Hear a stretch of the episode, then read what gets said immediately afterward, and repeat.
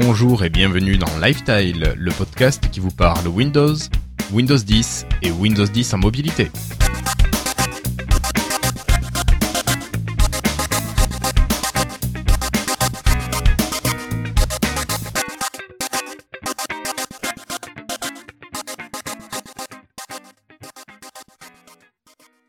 Bonsoir, nous sommes aujourd'hui le jeudi 30 juillet 2015 et c'est l'épisode hors série numéro 9.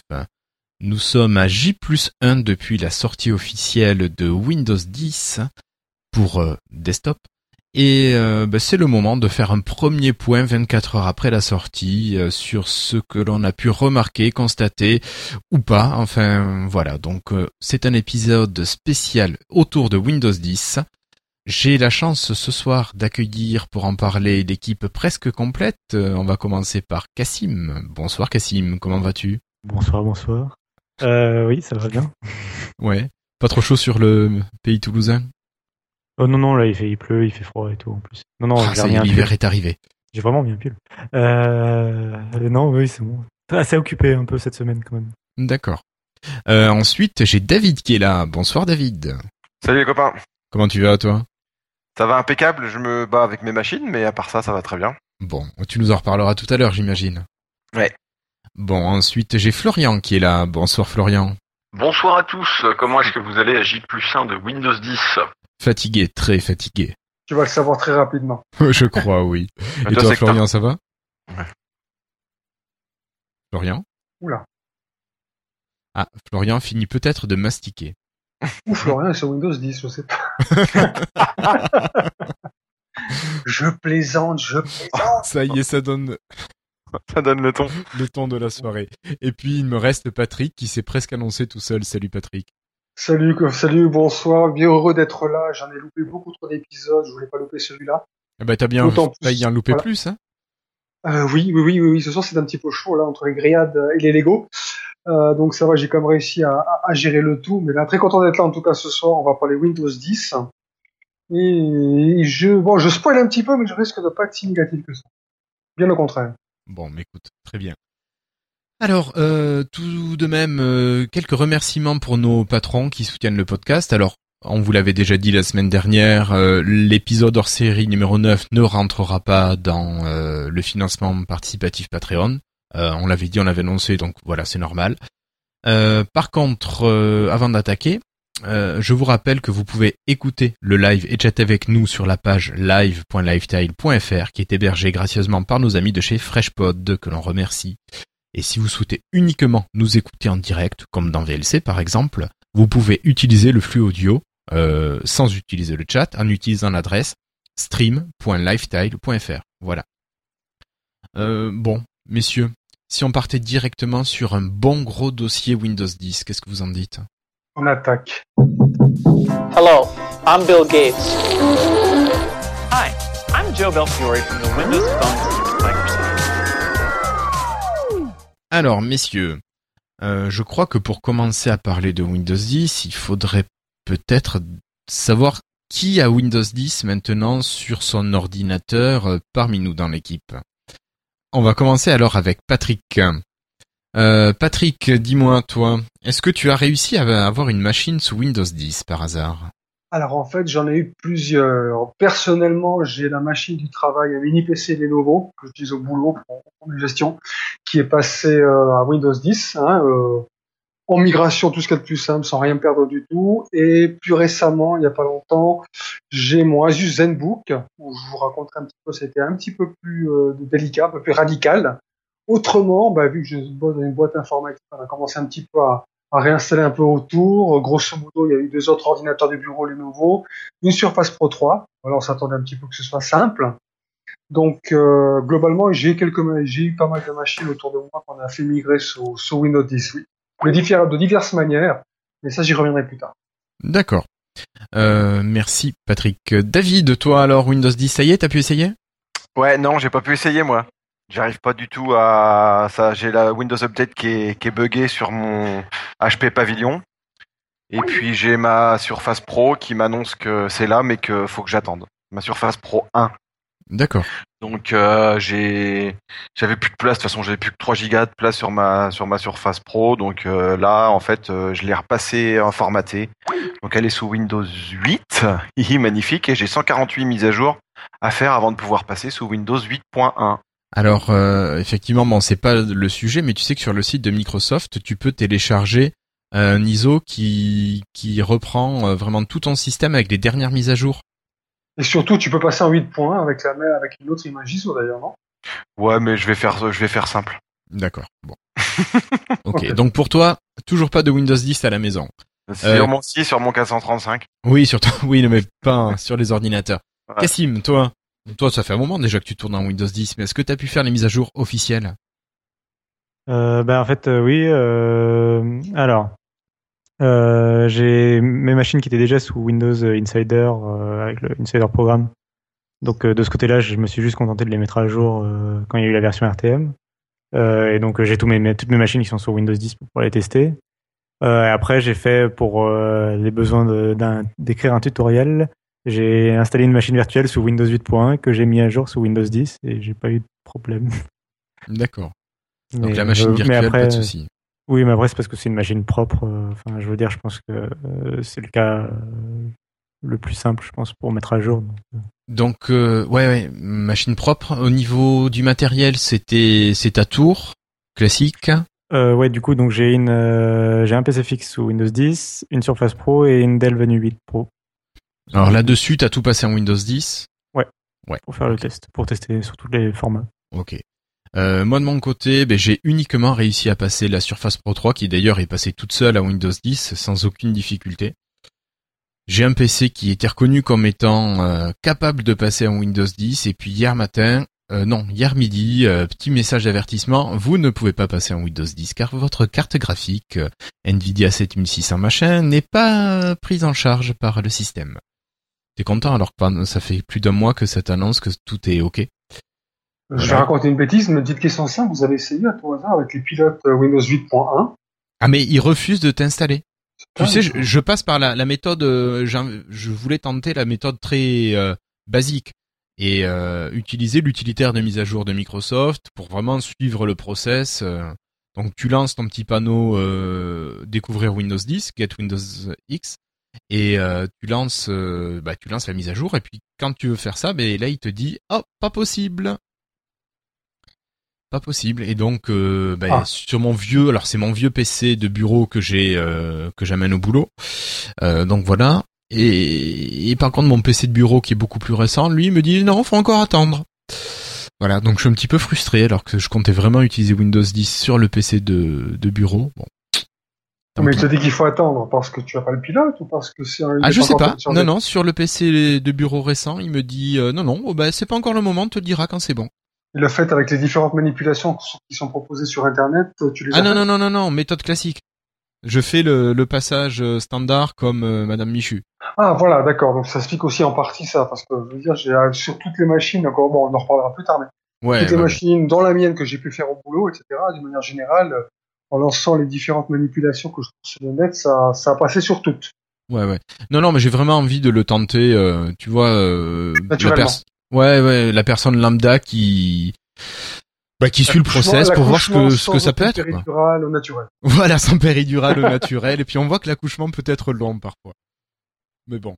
Euh, donc Cassim, euh, si on commençait à parler de Windows 10, mais pourquoi pas avec peut-être le menu démarrer, ça serait bien pour commencer. C'est quand même la nouveauté la plus importante que- qui est dans Windows 10, non? Mais non, le, le, le menu démarrer, ça n'existe pas depuis fort fort longtemps. Donc, euh, du coup, oui, euh, pour parler un peu plus concrètement. Euh, oui, donc avec Windows 10, on l'a dit plein de fois qu'il y a le menu démarrer qui revient. Donc, vous savez, maintenant il est là. Il propose sur la gauche la liste. donc, il propose en fait un mix entre le menu démarrer de Windows 8 et le menu démarrer de Windows 7. Euh, L'écran démarrer de Windows 8. Euh, donc sur la gauche, on a la liste des applications, les applications les plus récentes, ce genre de choses euh, récemment ajoutées, etc. C'est euh, avec le arrêt, marche arrêt, l'accès aux paramètres, etc. Ça c'est plutôt le côté Windows 7 du menu démarrer. Et en fait après sur la, partie droite, on a aussi l'accès aux tuiles. Bon, Je pense que les gens commencent à avoir vu des screenshots maintenant tournés, des captures d'écran tournées de Windows 10 euh, avec tous les tests qu'il y a eu, etc. Donc on commence à être habitué. Mais euh, donc voilà, c'est ce menu en deux parties. Euh, sachant qu'on peut toujours le configurer pour euh, devenir un écran démarré, même si euh, l'écran démarré de Windows 10 est quand même différent de l'écran démarré de Windows 8. C'est pas exactement le même. Ah non, non, non, c'est c'est quand même euh, loin du différent. Oui, c'est oui, oui, oui. Mais euh, donc bref, euh, par défaut, c'est quand même un menu démarré. A priori, les gens sur PC portable et PC fixe vont garder ce menu en mode menu. Euh, et donc je très sais bien pas. parce qu'il est vraiment magnifique, il est fluide, il est- les, ces petites tuiles sont vraiment très très fluides, je suis vraiment épaté quand même. hein. Alors qu'est-ce que vous aimez euh, là-dedans, dans tout, ce menu tout, tout, tout ce menu. Bon, là, là, on a un petit mix en fait, si tu veux, sur la gauche, on a un petit mix euh, du menu Windows euh, Bureau et Windows Phone, hein, puisqu'on a ce système euh, par ordre alphabétique. Tu cliques sur une lettre, t'as toutes les lettres qui s'affichent pour jumper directement sur une autre lettre. Euh, je veux dire, c'est voilà. Et puis du côté droit, bien sûr, on a tout ce, ce qu'on connaît tous avec des tuiles, etc. Mais il y a ce côté, je dirais, fluide, rapide. Là, j'ai la météo et les photos qui, qui, qui, qui- d'un côté, un coup, d'un coup, ça slide de manière cubique, de l'autre, ça slide un peu à la manière cartographique. Franchement, j'adore. Il y a ce petit effet de, de, de transparence. Hein. Je précise sur mon ZenBook, j'ai une carte graphique euh, Intel, donc pas vrai 4000, hein, sauf HD 4000. Donc pas franchement la plus euh, la plus fluide, la plus performante, mais c'est c'est fabuleux quoi. Ça, ça tourne magnifiquement bien, vraiment. D'accord. J'aime beaucoup. De Est-ce la que chance. quelqu'un est-ce que quelqu'un a des points négatifs à dire sur ce menu? Oui, moi. Je ne vois pas de menu. Je n'ai pas de menu. Je, le menu ne s'affiche pas là sur euh, la Pro 3. Encore- en- Donc encore des petits bugs. Avec Ah, ou sans complètement. clavier? Pardon? Avec ou sans clavier? Avec clavier. D'accord. Le menu ne s'affiche pas. euh, la barre, euh, euh, la barre des tâches ne me permet pas toujours de cliquer les icônes, donc c'est vachement pratique. Ça encore après, bon ça c'est du bug qui a priori euh, va être réglé, on espère. Euh, Est-ce qu'après au niveau fonctionnel, euh, quand il fonctionne, il y a des trucs que t'aimes moins J'aimais moins l'ergonomie du menu démarrer que j'avais sur les Insider Preview que celle du menu démarrer de Windows 8. J'ai mis un peu de temps à m'y faire sur celle de Windows 8, mais au final, que ce soit sur la Surface ou sur une Dell Venue 8, euh, je le trouvais vraiment super. Et même, je commençais à l'utiliser presque en menu principal sur mon PC de bureau. Alors, qui Mhm. n'est pas tactile, hein, mais voilà. Euh, J'avoue, les animations euh, dans le menu démarrer, je m'en contrefiche. Euh, je le trouve Bah, moins donc ça fait, partie un petit organisable. peu, ça fait partie un petit peu d'un tout, si tu veux. Tu vois, Ouais, ouais, génération 8 et 10, donc du coup, je, je, on, on pouvait pas s'imaginer le menu autrement quelque part, avec avec tout le reste. euh, donc par exemple avec les animations des bureaux virtuels, comme on en parlera tout à l'heure, etc. Je veux dire, c'est c'est quand tu vois comment euh, comment se comporte Windows en matière de transition, etc. On pouvait, on n'aurait pas pu avoir un menu différent. Parce Ouais. que là, ça aurait été complètement incohérent avec le reste. Mais si, tu veux, dans- moi j'ai vu le menu des versions Insider. Euh, là, j'ai plus de menu. Bon, c'est un peu dommage. Voilà, c'est un bug, c'est différent. Mais tu verras, Ouais, tu Mais enfin, c'est dommage quand même. euh, C'est- c'est après, c'est quand même assez frustrant, quoi. moi le moi le point négatif principal que je lui trouve, c'est alors je trouve qu'il manque encore un peu de flexibilité au niveau des tuiles, mais ça c'est quelque chose que je que je que je trouvais déjà que je reprochais déjà au menu de Windows 8. Le manque de Euh, flexibilité, explique-moi ça.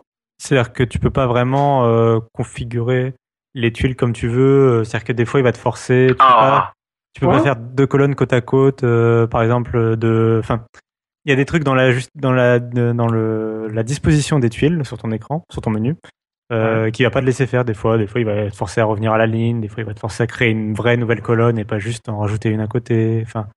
C'est pas encore totalement. Euh, ça manque un peu de flexibilité, je trouve, mais je le reprochais déjà dans Windows 8. Hein. Euh, mais voilà.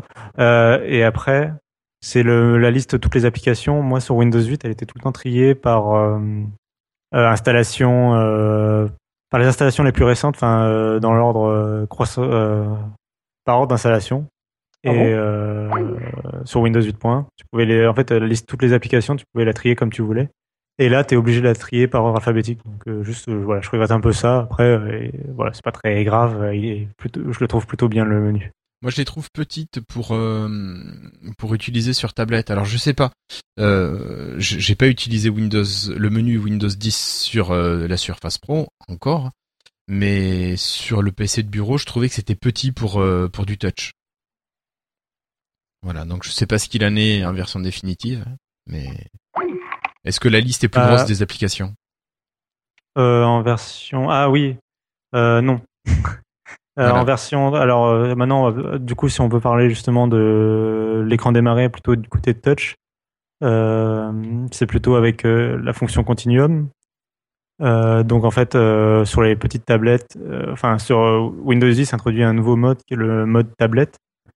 Euh, il y a les deux notions. Il y a continuum et mode tablette en fait. Donc euh, Windows 10 a deux modes le mode bureau et le mode tablette et en fait, Continuum permet de passer automatiquement de l'un à l'autre quand on débranche ou branche un clavier sur une tablette.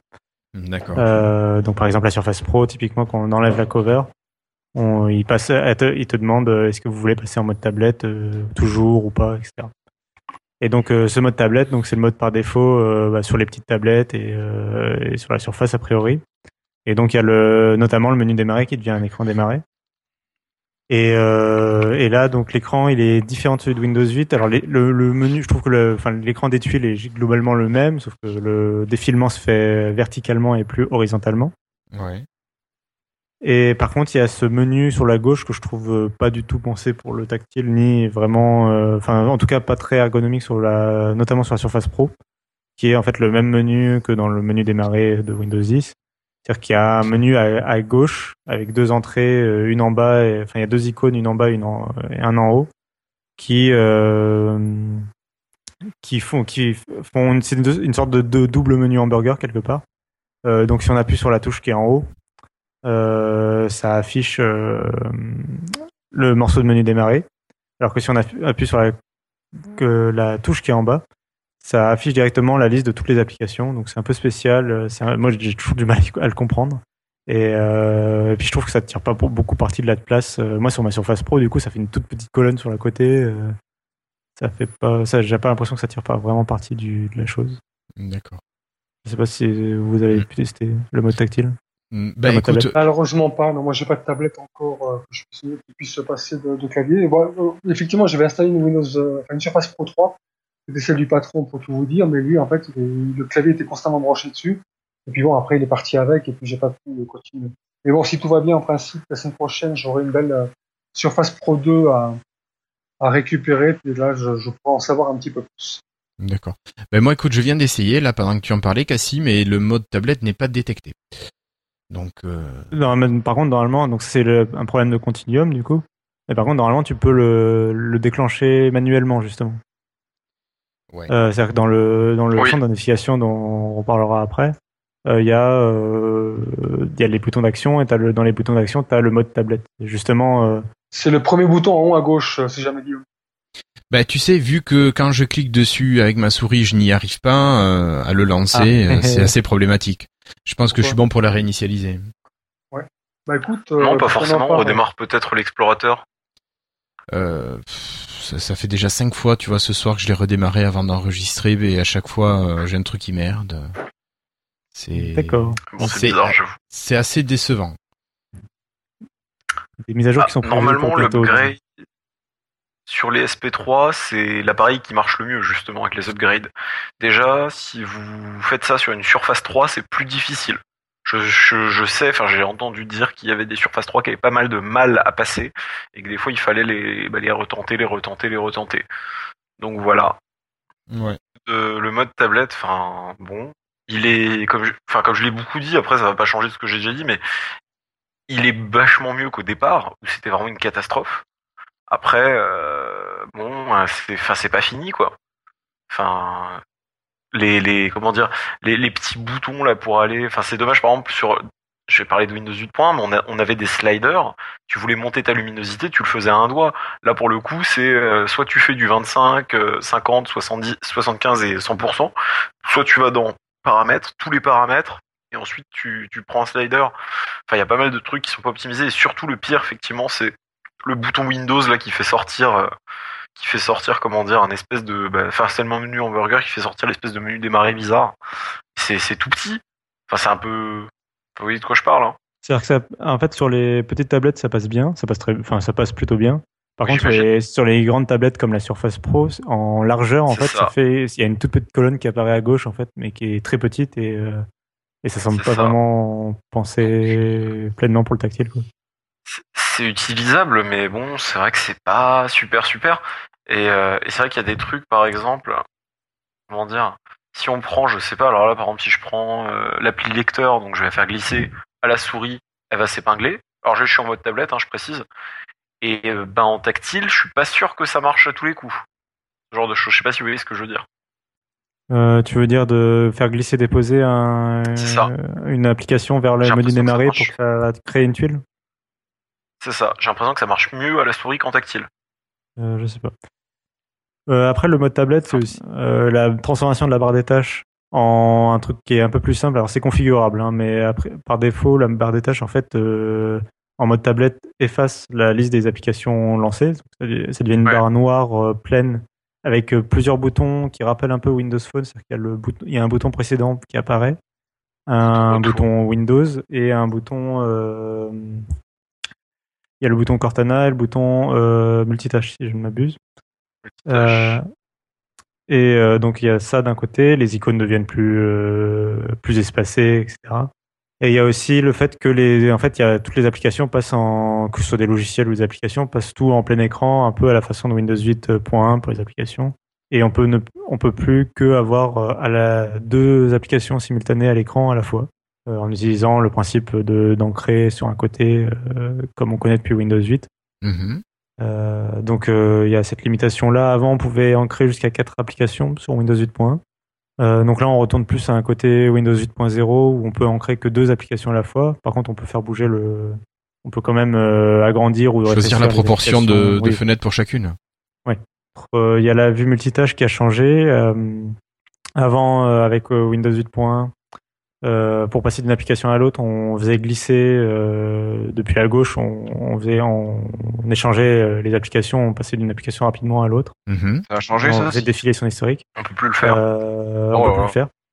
Euh, en fait, euh, ils ont mixé les deux. Enfin, C'est pas mal. avec Windows 8 avant, donc tu avais ce mode-là qui était le mode rapide. Et en fait, si tu faisais glisser une application et que tu la faisais revenir vers le côté, il y avait une, une colonne qui Large. apparaissait avec la large, avec la liste de tes applications lancées.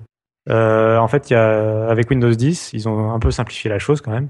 C'est euh, que tu fais glisser une fois euh, vers le côté. Et en fait, ça doit te faire apparaître la vue multitâche un peu à la manière de ce que tu as avec euh, Windows Phone 8.1 finalement. C'est-à-dire que tu as une, un- une fenêtre qui représente euh, ton application et tu as la liste de tes fenêtres comme ça avec une petite croix en haut à droite. Mm.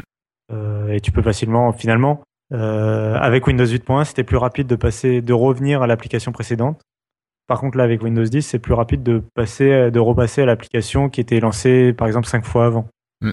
C'est plus facile euh, d'aller plus loin dans l'historique. Je trouve que le, le Windows Tab, il fonctionne plutôt bien par contre. Quand tu bascules d'une application à l'autre, ça va encore. Oui, oui, ça, Ouais, ce multitâche-là, je trouve qu'il va bien. Quand tu as plusieurs fenêtres, en fait, tu, tu, tu, tu fais un petit, euh, un petit Windows Tab, tu relâches, donc ça bouge pas, il y a plusieurs fenêtres, et après tu peux choisir tranquillement ce que tu veux. Je sais pas. J'aime assez ce... Bah, Bon. Windows Tab, ça existe depuis euh, au moins Windows 7. Oui, mais avant, je crois que Windows Tab, tu devais maintenir euh, la touche Tab, euh, enfin la touche Windows enfoncée, puis appuyer sur Tab pour passer d'une application à l'autre. Oui. Mm. Alors que là, tu fais Windows Ah Tab, oui, tu lâches, et là, tu as le multitâche qui se fige. Il ne revient pas au bureau. D'accord, d'accord, d'accord. Ah oui. Tu fais Windows Tab, tu lâches, et là, tu as tes, tes fenêtres qui s'espacent, donc tu peux naviguer avec la souris dans ce que tu veux, choisir, et ça Ou revient. avec les flèches euh, droite et gauche, ouais. Ah, Exactement, absolument. Ouais. Et en plus, bon, ça, en plus qu'on parle du multitâche, on va en parler quand même un petit peu maintenant, puisque Windows 10 introduit les bureaux virtuels. Et quand tu fais ce fameux Alt, donc, euh, pardon, pas Alt, quand tu fais, j'oublie, quand tu fais le Windows Tab, tu as non seulement les fenêtres de ton bureau en cours, mais tu as aussi en bas la liste des bureaux qui s'affichent, où tu peux jouer des fenêtres d'un bureau à l'autre, où tu peux changer de bureau. Et en général, tu as le bureau actif qui est en surli- surlignant, euh, qui est sur, enfin, qui est le plus brillant. Et de l'autre côté, à côté, tu as tous les autres bureaux, euh, disons, un peu estompés, avec des images des fenêtres des applications qui, y sont, euh, qui sont ouvertes. Donc, euh, mais encore une fois, c'est, c'est, c'est, toute cette ergonomie supplémentaire, j'aime bien. C'est que tu fais Windows Tab, tu lâches, vois, t'es, t'es, t'es- puis tu regardes, enfin, tu choisis. T'es pas obligé de maintenir le bouton enfoncé et puis de faire Tab, Tab, Tab, Tab, Tab, ou même avec la souris. Ouais, ouais. Je préfère cette, cette, cette manière de faire. Oui, c'est une petite évolution de ce qui se faisait déjà, Voilà. mais c'est pas bête. C'est un petit plus pour l'ergonomie, je trouve. Mhm. Oui, oui, bah, je m'en sers pour fermer toutes les, pour fermer plusieurs programmes rapidement. euh, ce mode-là. Par exemple, tu vois, j'avais pas vu la chose sous cet angle-là, mais effectivement, ça peut être sympa pour ça. Ça t'évite de Ah, retourner à que chaque fois dans chaque fenêtre. oui, Ok. Euh, je crois que sur le mode tablette, je crois qu'on a fait le tour, si je me trompe pas. Oui, donc il, semblerait que quand ça marche, ça marche bien.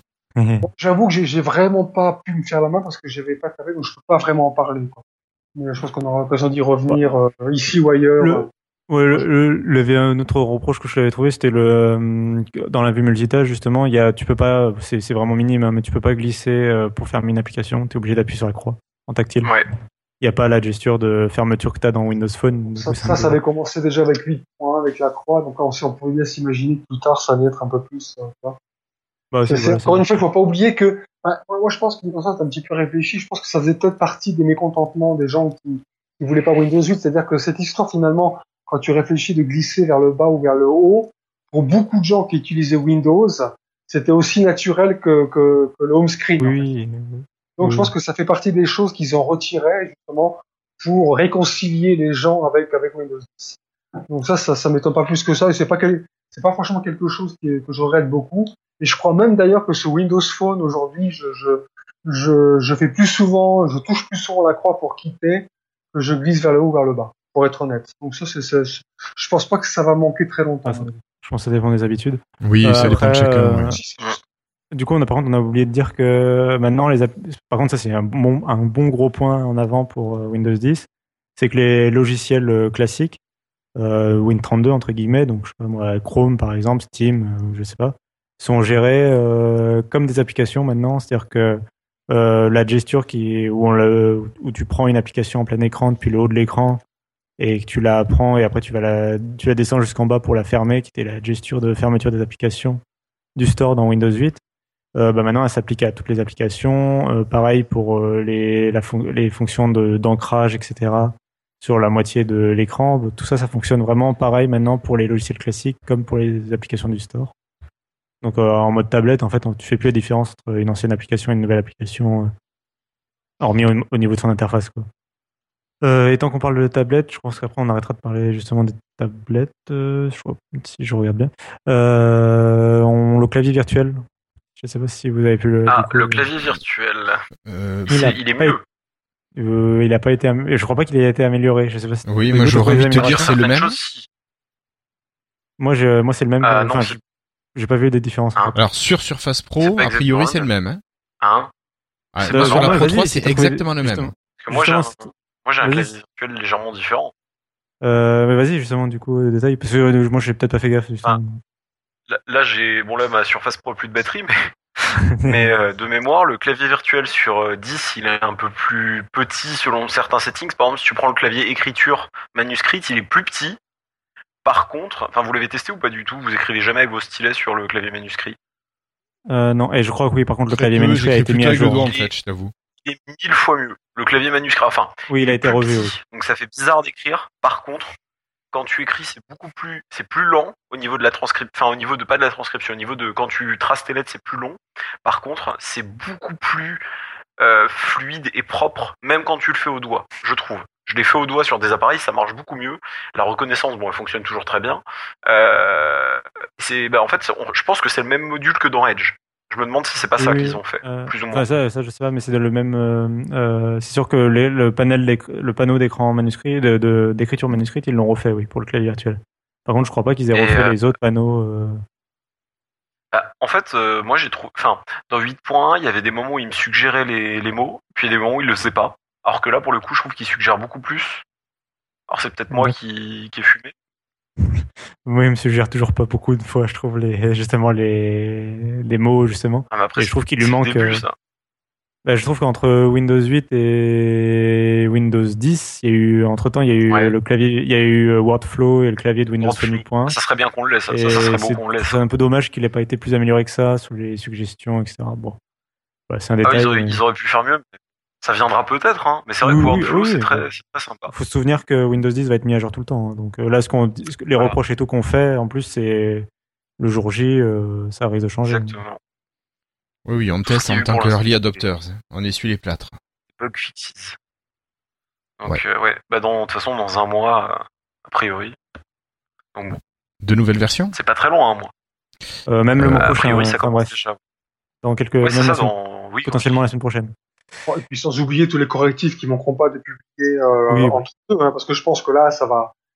Moi, je dirais même, bon, on parle d'octobre, effectivement, mais moi, je dirais même que d'ici la fin de l'année, je pense qu'on va avoir notre droit tous à notre valse de mise à jour, de pilotes, etc., etc., euh, sans aucun problème. D'ailleurs, puisqu'on parle de pilotes, je- j'ai un petit peu le sentiment que, avec cette version de Windows 10, il y a une, la relation euh, entre les constructeurs et Microsoft s'est un petit peu rapprochée. Je sais pas vous, si vous avez eu ce sentiment-là, puisque lorsque après l'installation de mon ZenBook, j'ai eu donc les, les fameux Windows Update, donc souvent tu vois, euh, Yes. tel, machin, etc. Et moi j'ai eu une flopée de mises à jour, mais vraiment estampillées Asus, Asus support Oui. machin, Asus pilote, etc. J'ai vraiment eu ce sentiment qu'il y a eu vraiment une, un- une osmose bien plus importante qu'elle n'a jamais été auparavant entre les fabricants et Microsoft. Ben, euh, on peut prendre les choses autrement aussi. Euh, quand on sait que Windows 10 est testable depuis depuis octobre 2014, si je dis pas de bêtises, si les fabricants de matériel ne sont pas capables de proposer des drivers à jour pour Windows 10 en ayant eu six mois de test, euh, je pense aussi il, ne semblerait pas très sérieux.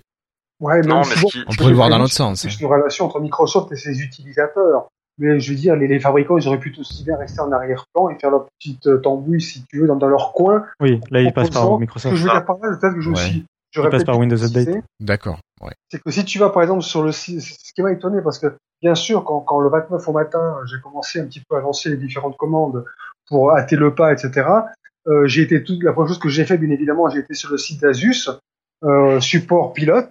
Bon, bah là, sur la page d'Asus, il n'y a pas une seule rubrique Windows 10, si tu veux. Donc, ça se dit, bon, D'accord. ok, ça, je m'y attendais, etc. Par contre, dès l'instant où j'ai balancé euh, Windows 10, j'ai vu Asus par-ci, Asus par-là, j'ai dit, ah, ouais, quand même, d'accord. Ça, c'est vrai. C'est pareil pour, je- euh, pour voilà. tout le monde.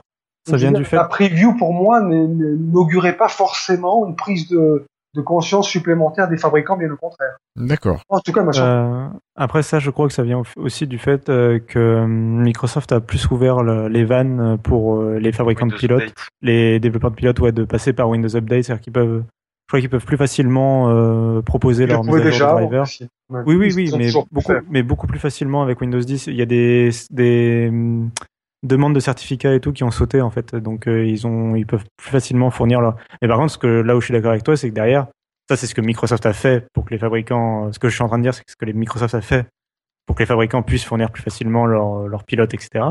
Euh, par contre, là où je suis d'accord avec toi, c'est qu'apparemment les, pilotes, les derrière les fabricants ont suivi, en, ont répondu présent quoi.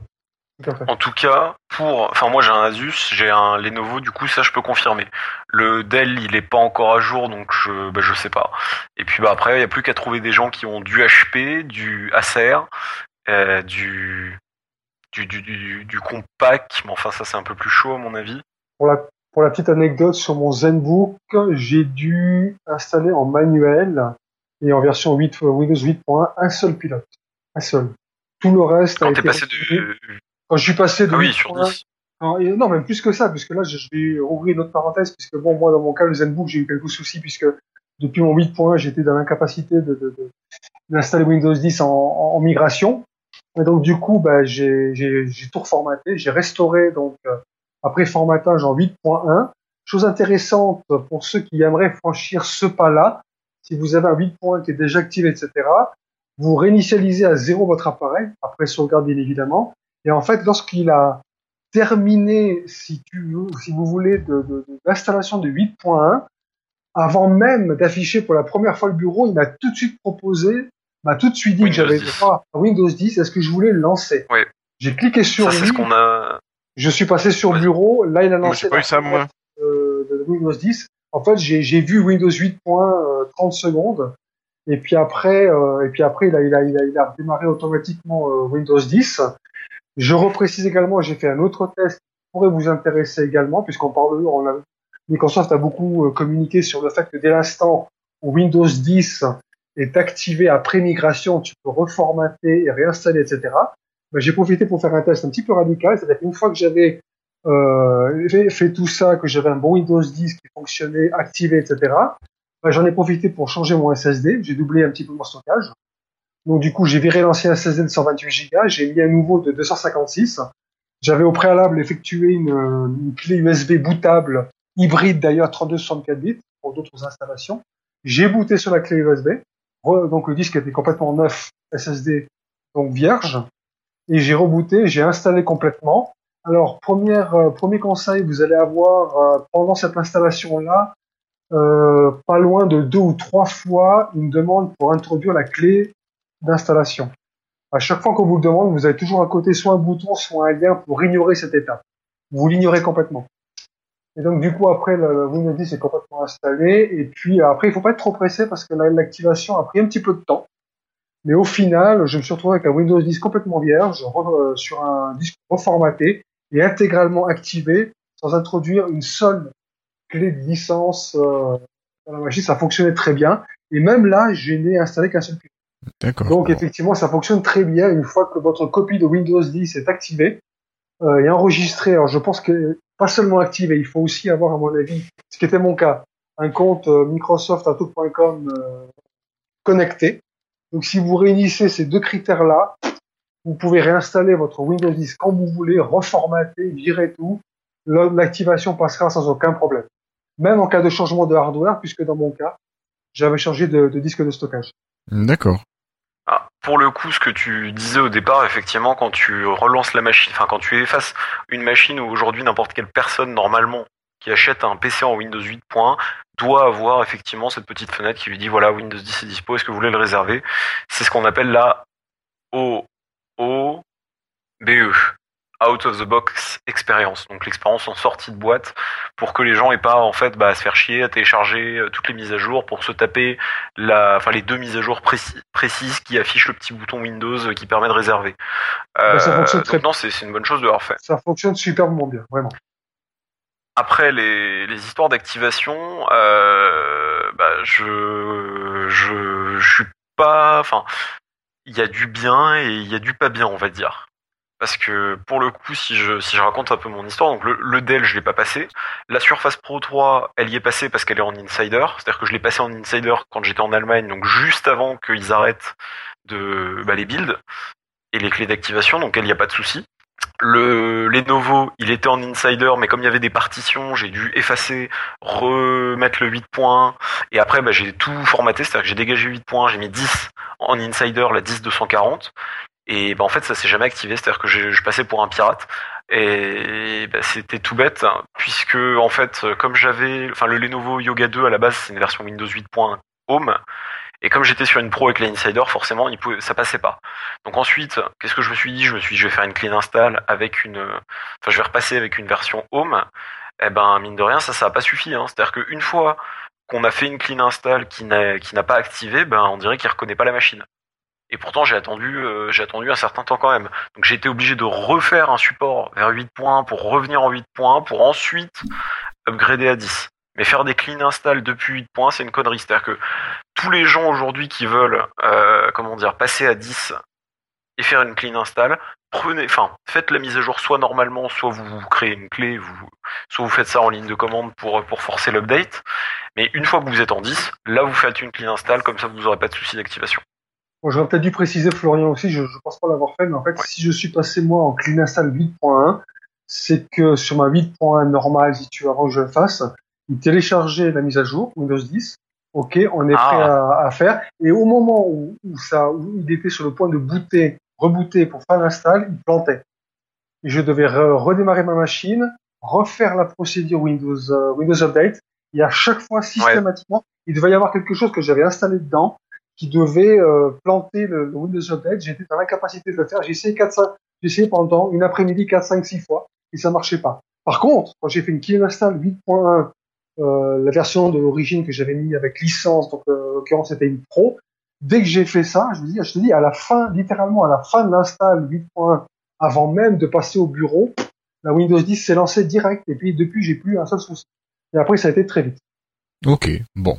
Donc pour toi, l'expérience est plutôt quand même sacrément bonne, Patrick. Alors, elle est sacrément bonne, oui. Et puis, euh, je disais sur le chat tout à l'heure, euh, je dis vocalement, c'est euh, quatre ou cinq machines sur cinq chez moi qui se sont installées. Je crois que euh, mon ZenBook a été le pire. C'est-à-dire que tous les autres, euh, on a fait la ligne de commande au terminal une ou deux fois. Mais mon ZenBook a été euh, la seule machine que j'ai été obligé de, de, remettre à zéro. Et je pense euh, notamment à, mon ordinateur du boulot il y a beaucoup de logiciels professionnels dans Skype Business, etc. Paramétrés, installés sous WinPoint Pro. Euh, migration, redémarrage. J'ai pu reprendre le boulot comme si rien n'était, comme si j'avais jamais eu aucun problème. J'avais même oublié d'ailleurs de, parce qu'au boulot on met un petit outil qui permet de, de passer au, au menu démarrer classique. J'avais oublié de le désinstaller. Après l'installation de Windows 10, je l'ai désinstallé puis il a remis le, le menu démarrer Windows 10 normalement. Donc effectivement, je peux dire c'est très positif. Et là pour le coup, mon Lenovo, lui, il m'a demandé zéro pilote. C'est passé comme lettre à la poste, tout a été reconnu intégralement. Pourtant, j'ai pas seulement des périphériques internes, j'avais aussi une, un, haut-parleur USB, une webcam. Tout, est, tout, a été reconnu, tout a été installé sans problème. C'est une des raisons d'ailleurs qui m'ont fait penser que à cette relation étroite entre les constructeurs et les D'accord. Bon. Euh, Cassim, on continue. Je pense que sur Windows Hello, euh, voilà. On va passer rapidement, je pense. Euh, bah, c'est la- l'arrivée. Euh, c'est quand même une des grosses nouveautés de Windows 10. Euh, C'est l'arrivée de la biométrie par scan rétinien ou visage ou digital, empreinte digitale. Alors le scan rétinien, il faut rappeler que c'est avec des caméras enfin, qui sont capables Oui, de le faire, même donc pas n'importe quelle webcam. Même le scan oui, du visage, c'est il faut une caméra qui soit capable de capter la profondeur, etc. En gros, pour le moment, en théorie, il y a deux caméras dans le monde que je connais qui sont capables de faire ça, c'est Kinect et euh, la caméra d'Intel euh, RealSense. Euh, dans les faits, Kinect n'est pas encore compatible apparemment. Et il y a que Intel RealSense qui est compatible, qui n'est disponible que en kit de développe- développeur, à part, enfin, il est disponible dans quelques nouvelles machines. C'est moyen, oui. paraît-il, pour faire pour, pour, cet effet de profondeur, pour éviter de confondre avec une photo. Oui, ça c'est pour. C'est pour être sûr que c'est toi. Quoi. Et donc, euh, bon, cette, fait- cette fonction elle va surtout s'adresser aux nouvelles machines a priori. Après, c'est aussi compatible quand même avec les lecteurs d'empreintes digitales euh, un peu bêtes et méchants. Donc, euh, il y a quand même plusieurs machines qui sont déjà sorties avec ce genre de lecteur. Euh, je sais pas si quelqu'un dans l'émission, dans l'équipe, a, a- a un PC avec un lecteur Non. comme Non, ça. non, j'ai pas ça. Si, moi j'en ai un, mais j'ai pas Windows 10. c'est dommage. Euh, il, moi, avait bien du- suivi, il avait bien suivi de 7 à 8. Donc, euh, Ouais, normalement, et, bah, s'il a suivi à 8, je pense qu'il y aura, pas de souci pour 10. Euh, bon, moi j'ai testé. Euh, L'avantage, je, vais rapidement revenir dessus. Euh, L'avantage, la bonne idée qu'ils ont eue, c'est que le login se fait dès l'écran de verrouillage et non à l'écran de login comme on taperait d'habitude son code PIN ou son mot de passe. ça, ça, ça, c'est bien, oui. C'est-à-dire que dès que le t- dès que l'appareil sort de veille, en fait, euh, il vous reconnaît immédiatement. Donc si par exemple, euh, donc tu glisses le doigt sur l'empreinte digitale ou, ou tu montes ta tête à la webcam, hop, tout de suite, il va il va reconnaître l'utilisateur et il va loguer dans la session de l'utilisateur. Donc euh, et c'est très très rapide et assez euh, plutôt très fiable. Moi dans mes tests, ça marchait tout le temps. Donc voilà. Donc c'est une fonction quand même qui marche bien et qu'une fois qu'on y goûte, on a du mal à s'en passer. Sachant que normalement le stockage de la biométrie se fait en local.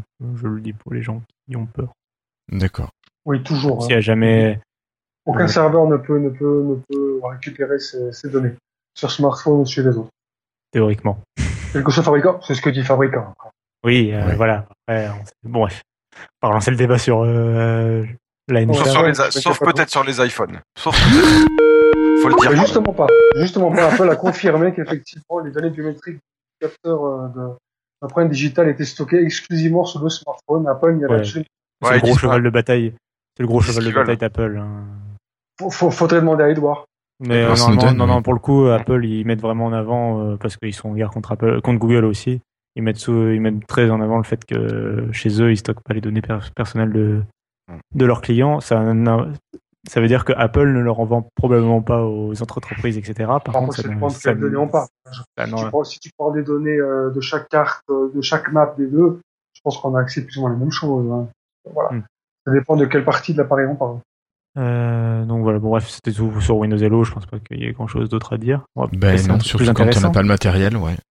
Oui, oui, oui, ça, concerne sur- ça concernera les gens qui achèteront la Surface Pro 4, quoi. Par exemple, ouais. Je n'ai rien dit. Euh, non, mais bon, Alors qu'est-ce que évident. tu sens bien sur la Pro 4 d'ailleurs euh, comme euh, outil de euh, d'identification biométrique? Ouais, J'ai du mal à les voir mettre un lecteur d'empreinte digitale parce que ça demanderait, c'est forcément sur le clavier. Ouais. A priori, c'est difficile à mettre sur un, sur, ouais, c'est c'est difficile à mettre sur un écran tactile, ça demande une cover spécifique, il faut que la cover soit reliée au moment où tu t'identifies, enfin, c'est chiant. Alors que par contre, une webcam, ça marche tout de suite. Ouais. Et en plus, c'est vachement plus facile à, à brander en Kinect ou, euh, ou à dire oh là là machin. Donc je pense que ce sera une caméra, euh, d'autant que Intel euh, met beaucoup en avance sa caméra à, à lui euh, dans les dans les nouvelles machines euh, vendues avec processeur Intel. Donc euh, moi je pense que ce sera pas webcam. D'accord. Ok. Euh, donc bon, pour Hello, nous avons fait le tour et puis maintenant, on va peut-être avoir un petit rendez-vous avec Cortana. Alors Cortana, Là c'est le moment où il faut que j'évite de dire Hey Cortana. parce que ça marche sur PC. Et parce que bah, sinon elle va se réveiller surtout. D'accord. Euh, ouais, t'as bien de la chance. Euh, donc, euh, du coup, euh, donc c'est l'arrivée de l'assistant numérique. Je sais pas si quelqu'un veut le présenter. Non, non, vas-y parce que ça marche toujours pas, pas. je pense, donc euh, je peux pas vraiment parler non plus. Euh, bah je, du coup, bah alors j'ai- moi j'ai toujours pas l'utilité pour Cortana. Je l'ai toujours, je l'ai pas sur Windows Phone, donc je l'utilise pas non plus trop sur PC de bureau, je dois avouer. Pareil, Euh, après, je l'ai quand même, je l'ai quand même utilisé pour euh, bah, faire mon test, quoi. Donc, donc du coup, Cortana, donc c'est l'arrivée de Cortana. Elle est toujours en version alpha. elle est quand même disponible en français, mais c'est toujours une version alpha, donc elle a des fonctions en moins par rapport à la, notamment la version anglaise. Euh, donc elle est capable, elle se divise en deux volets, euh, qui est d'un côté le côté Siri où ça va être un agent conversationnel, donc on va pouvoir avoir une conversation en langage naturel avec elle. Et de l'autre, c'est le côté un peu Google Now, c'est-à-dire euh, elle va vous présenter de- d'elle-même euh, quand vous la quand vous démarrez, donc elle prend place dans la barre des tâches. Dès que vous la démarrez, elle va vous présenter la météo euh, de ce- de- d'aujourd'hui ou des quelques heures à venir, l'agenda à venir, euh, les derniers résultats en bourse, euh, l'actualité, ce genre de choses, ou les sorties au cinéma euh, actuelles, ce qui est à l'affiche. Euh, donc euh, après, je crois qu'elle est normalement elle est capable euh, de prédire aussi, euh, par exemple, si vous avez un rendez-vous à un endroit fixe et vous c'est où vous habitez, elle est capable de vous dire quand partir en fonction de l'infotrafic ou euh, en fonction du temps que vous allez mettre finalement pour aller sur le lieu de rendez-vous. Mhm. Donc ça c'est le côté prédictif et c'est le côté euh, intelligence quoi.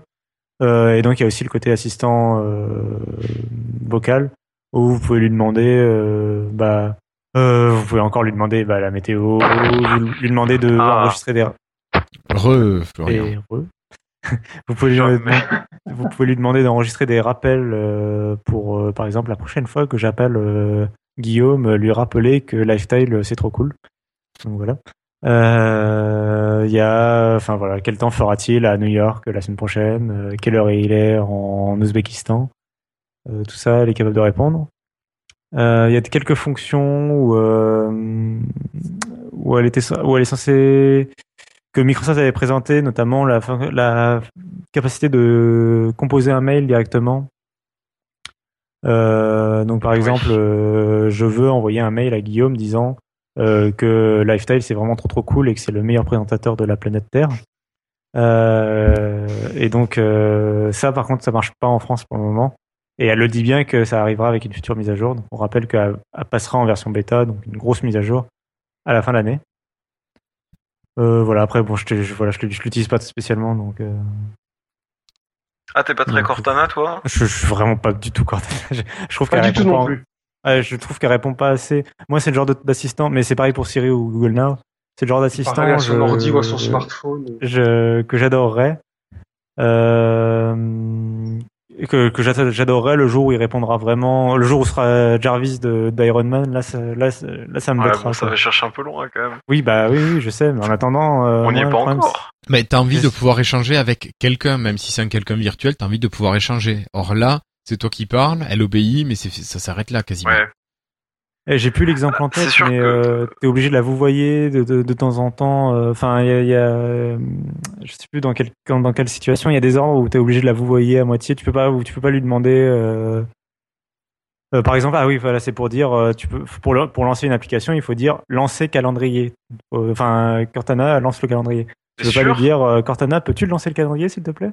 Alors que c'est le truc que je ferais Non, naturellement. ça, c'est sûr que ça marche pas, mais c'est sûr que ça marche pas, mais je crois que ça.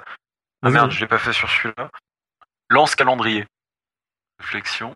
Hum, hum, Oui, en plus une fois sur deux, euh, voilà. et Je trouve qu'il y a encore J'imagine que ma connexion elle est toute pourrie. C'est encore perfe- perfectible. Oh Ah, ah, par contre, il y a un point. Attends, là, par contre, il y a un point où je peux dire quand même que c'est génial et top moumoute. Et franchement, là, par contre, ça m'a bluffé.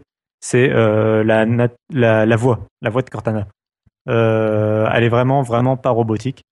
Euh, elle est vraiment, vraiment naturelle. Elle est très agréable à écouter et euh, elle a la bonne intonation de la langue française, c'est-à-dire qu'elle elle ne parle pas à voix constante comme une machine qui te donne l'heure automatiquement. Elle parle euh, avec Bah. le ton français, c'est-à-dire avec des hauts, des bas, etc. Il y a, il y a des passages où on entend que c'est encore pas doublé par l'actrice, mais effectivement, je trouve que ça s'est quand même assez rapidement amélioré. Enfin, au tout début, quand on lui parlait en français, enfin au tout début, quand elle est arrivée en français sur la preview de Windows 10, euh, bah, elle parlait vachement moins de phrases et c'est vrai que là, du coup, ça, ça s'améliore. Ouais. Ouais. C'est vrai que j'ai hâte de voir un petit peu la bêta, ce que ça nous réserve. Question débile comme ça, parce que j'ai pas testé. Pour avoir Cortana, parce que pour avoir Cortana en US sur phone, faut qu'on change la voix, faut qu'on change la région, si je me rappelle bien. Mhm, tout à fait. Sur PC, c'est la même chose ou? C'est juste, oui, parce que moi, par exemple, que ce soit sur un- que ce soit le swipe sur Windows Phone ou bien le Cortana, etc. Moi, je suis en français suisse, donc effectivement, je n'ai accès ni à l'un ni à l'autre. Oui, ça marche très mal. Ah oui. Euh, même Et encore une a- fois, ça ne me, me- ça, ne- ça ne me manque absolument pas. Il y a un plus, pro- plus gros problème que ça, c'est que oui, dès qu'on change de région, enfin dès que dès qu'il y a ces changements de région ou quoi, il y a la moitié du temps, il y a Cortana qui marche plus. Et ça pose des problèmes, Ah notamment avec les éditions euh, single language. Donc c'est euh, Oui, typiquement quand on a un PC qui est, ouais, qui a- quand on a un PC qui est importé, euh, par exemple d'anglais, en anglais et qui est qui est en single language. Donc on peut lui installer quand même des fois, on peut lui installer par dessus la langue française. Mais ça va donner un Mais résultat mi, mi anglais, mi français, et Cortana de toute façon ne marchera pas. Donc ça c'est assez regrettable D'accord.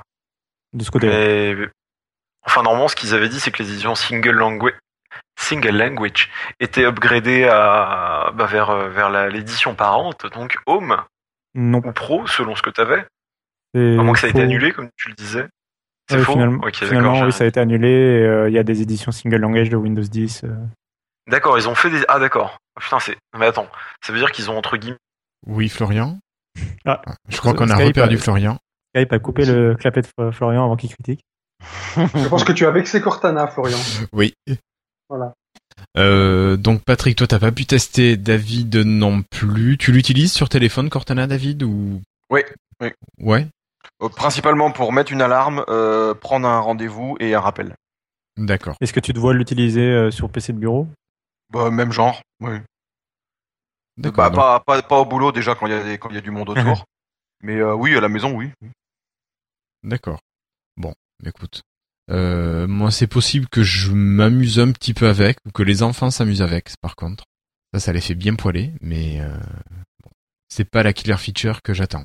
On enchaîne, Cassim Alors, on va parler de quoi maintenant? Euh, de, de navigateur? Un truc attendu quand même un peu.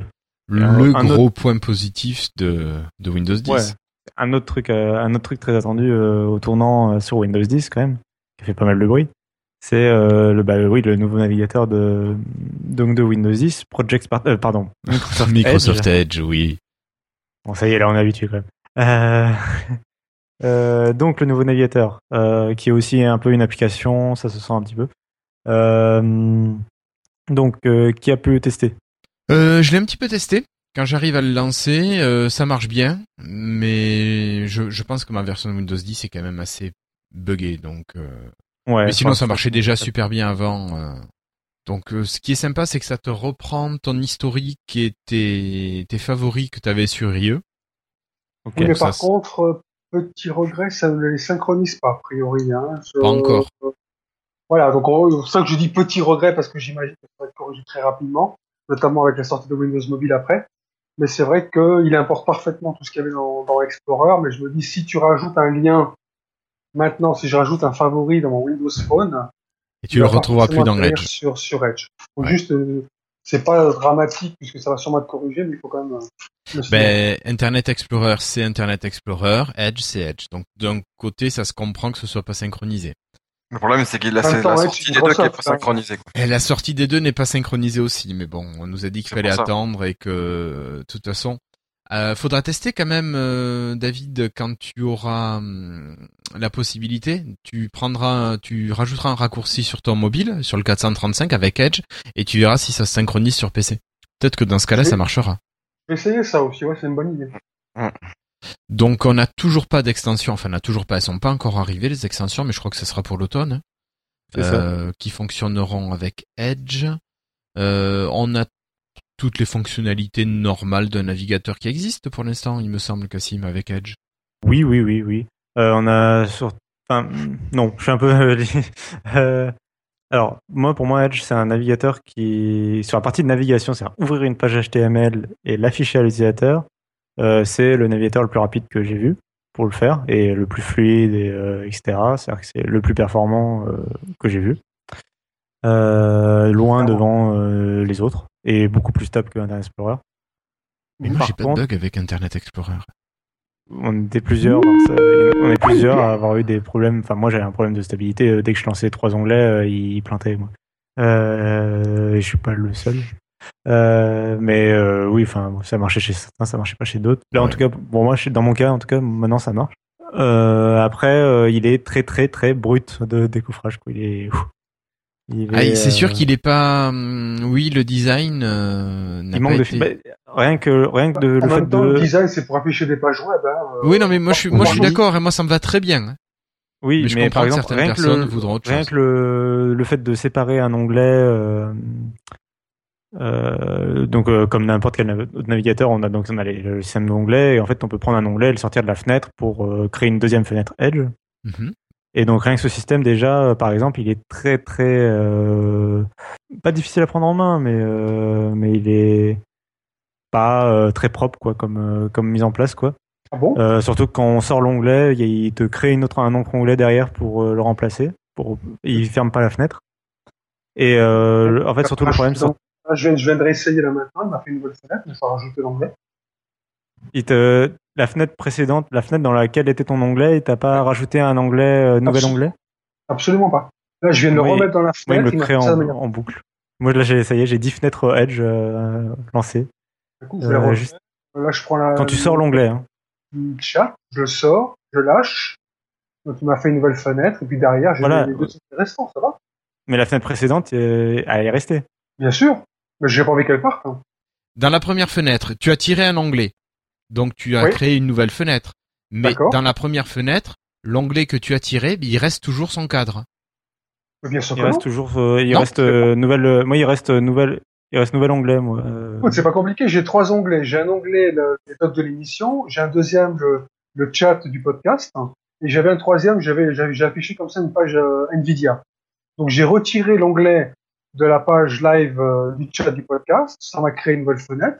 Ça m'a rien rajouté. Et puis, il me reste plus que les deux onglets euh, restants. Non, après, euh, l'autre reproche façon sur ce système que j'avais à faire, c'est aussi pour remettre un onglet dans la barre. Je trouve que c'est, euh, faut bien viser quoi. Enfin, il est pas, c'est pas, c'est, c'est, du- du chipotage, mais il est pas. Tu sens qu'il est encore euh, frais quoi. hein. Mais, Excuse-moi, mais alors je vais refaire de nouveau mon, mon, mon, mon avocat du diable, mais je prends la fenêtre de l'onglet que je viens de sortir. Donc, en fait, mais je clique en fait sur l'onglet et non pas sur à côté de la fenêtre, et je la positionne au niveau de n'importe quel des deux autres onglets de l'autre fenêtre, et puis directement je suis dedans. Je relâche et puis c'est bon. peut-être ça vient de mon ordi alors dans ce cas.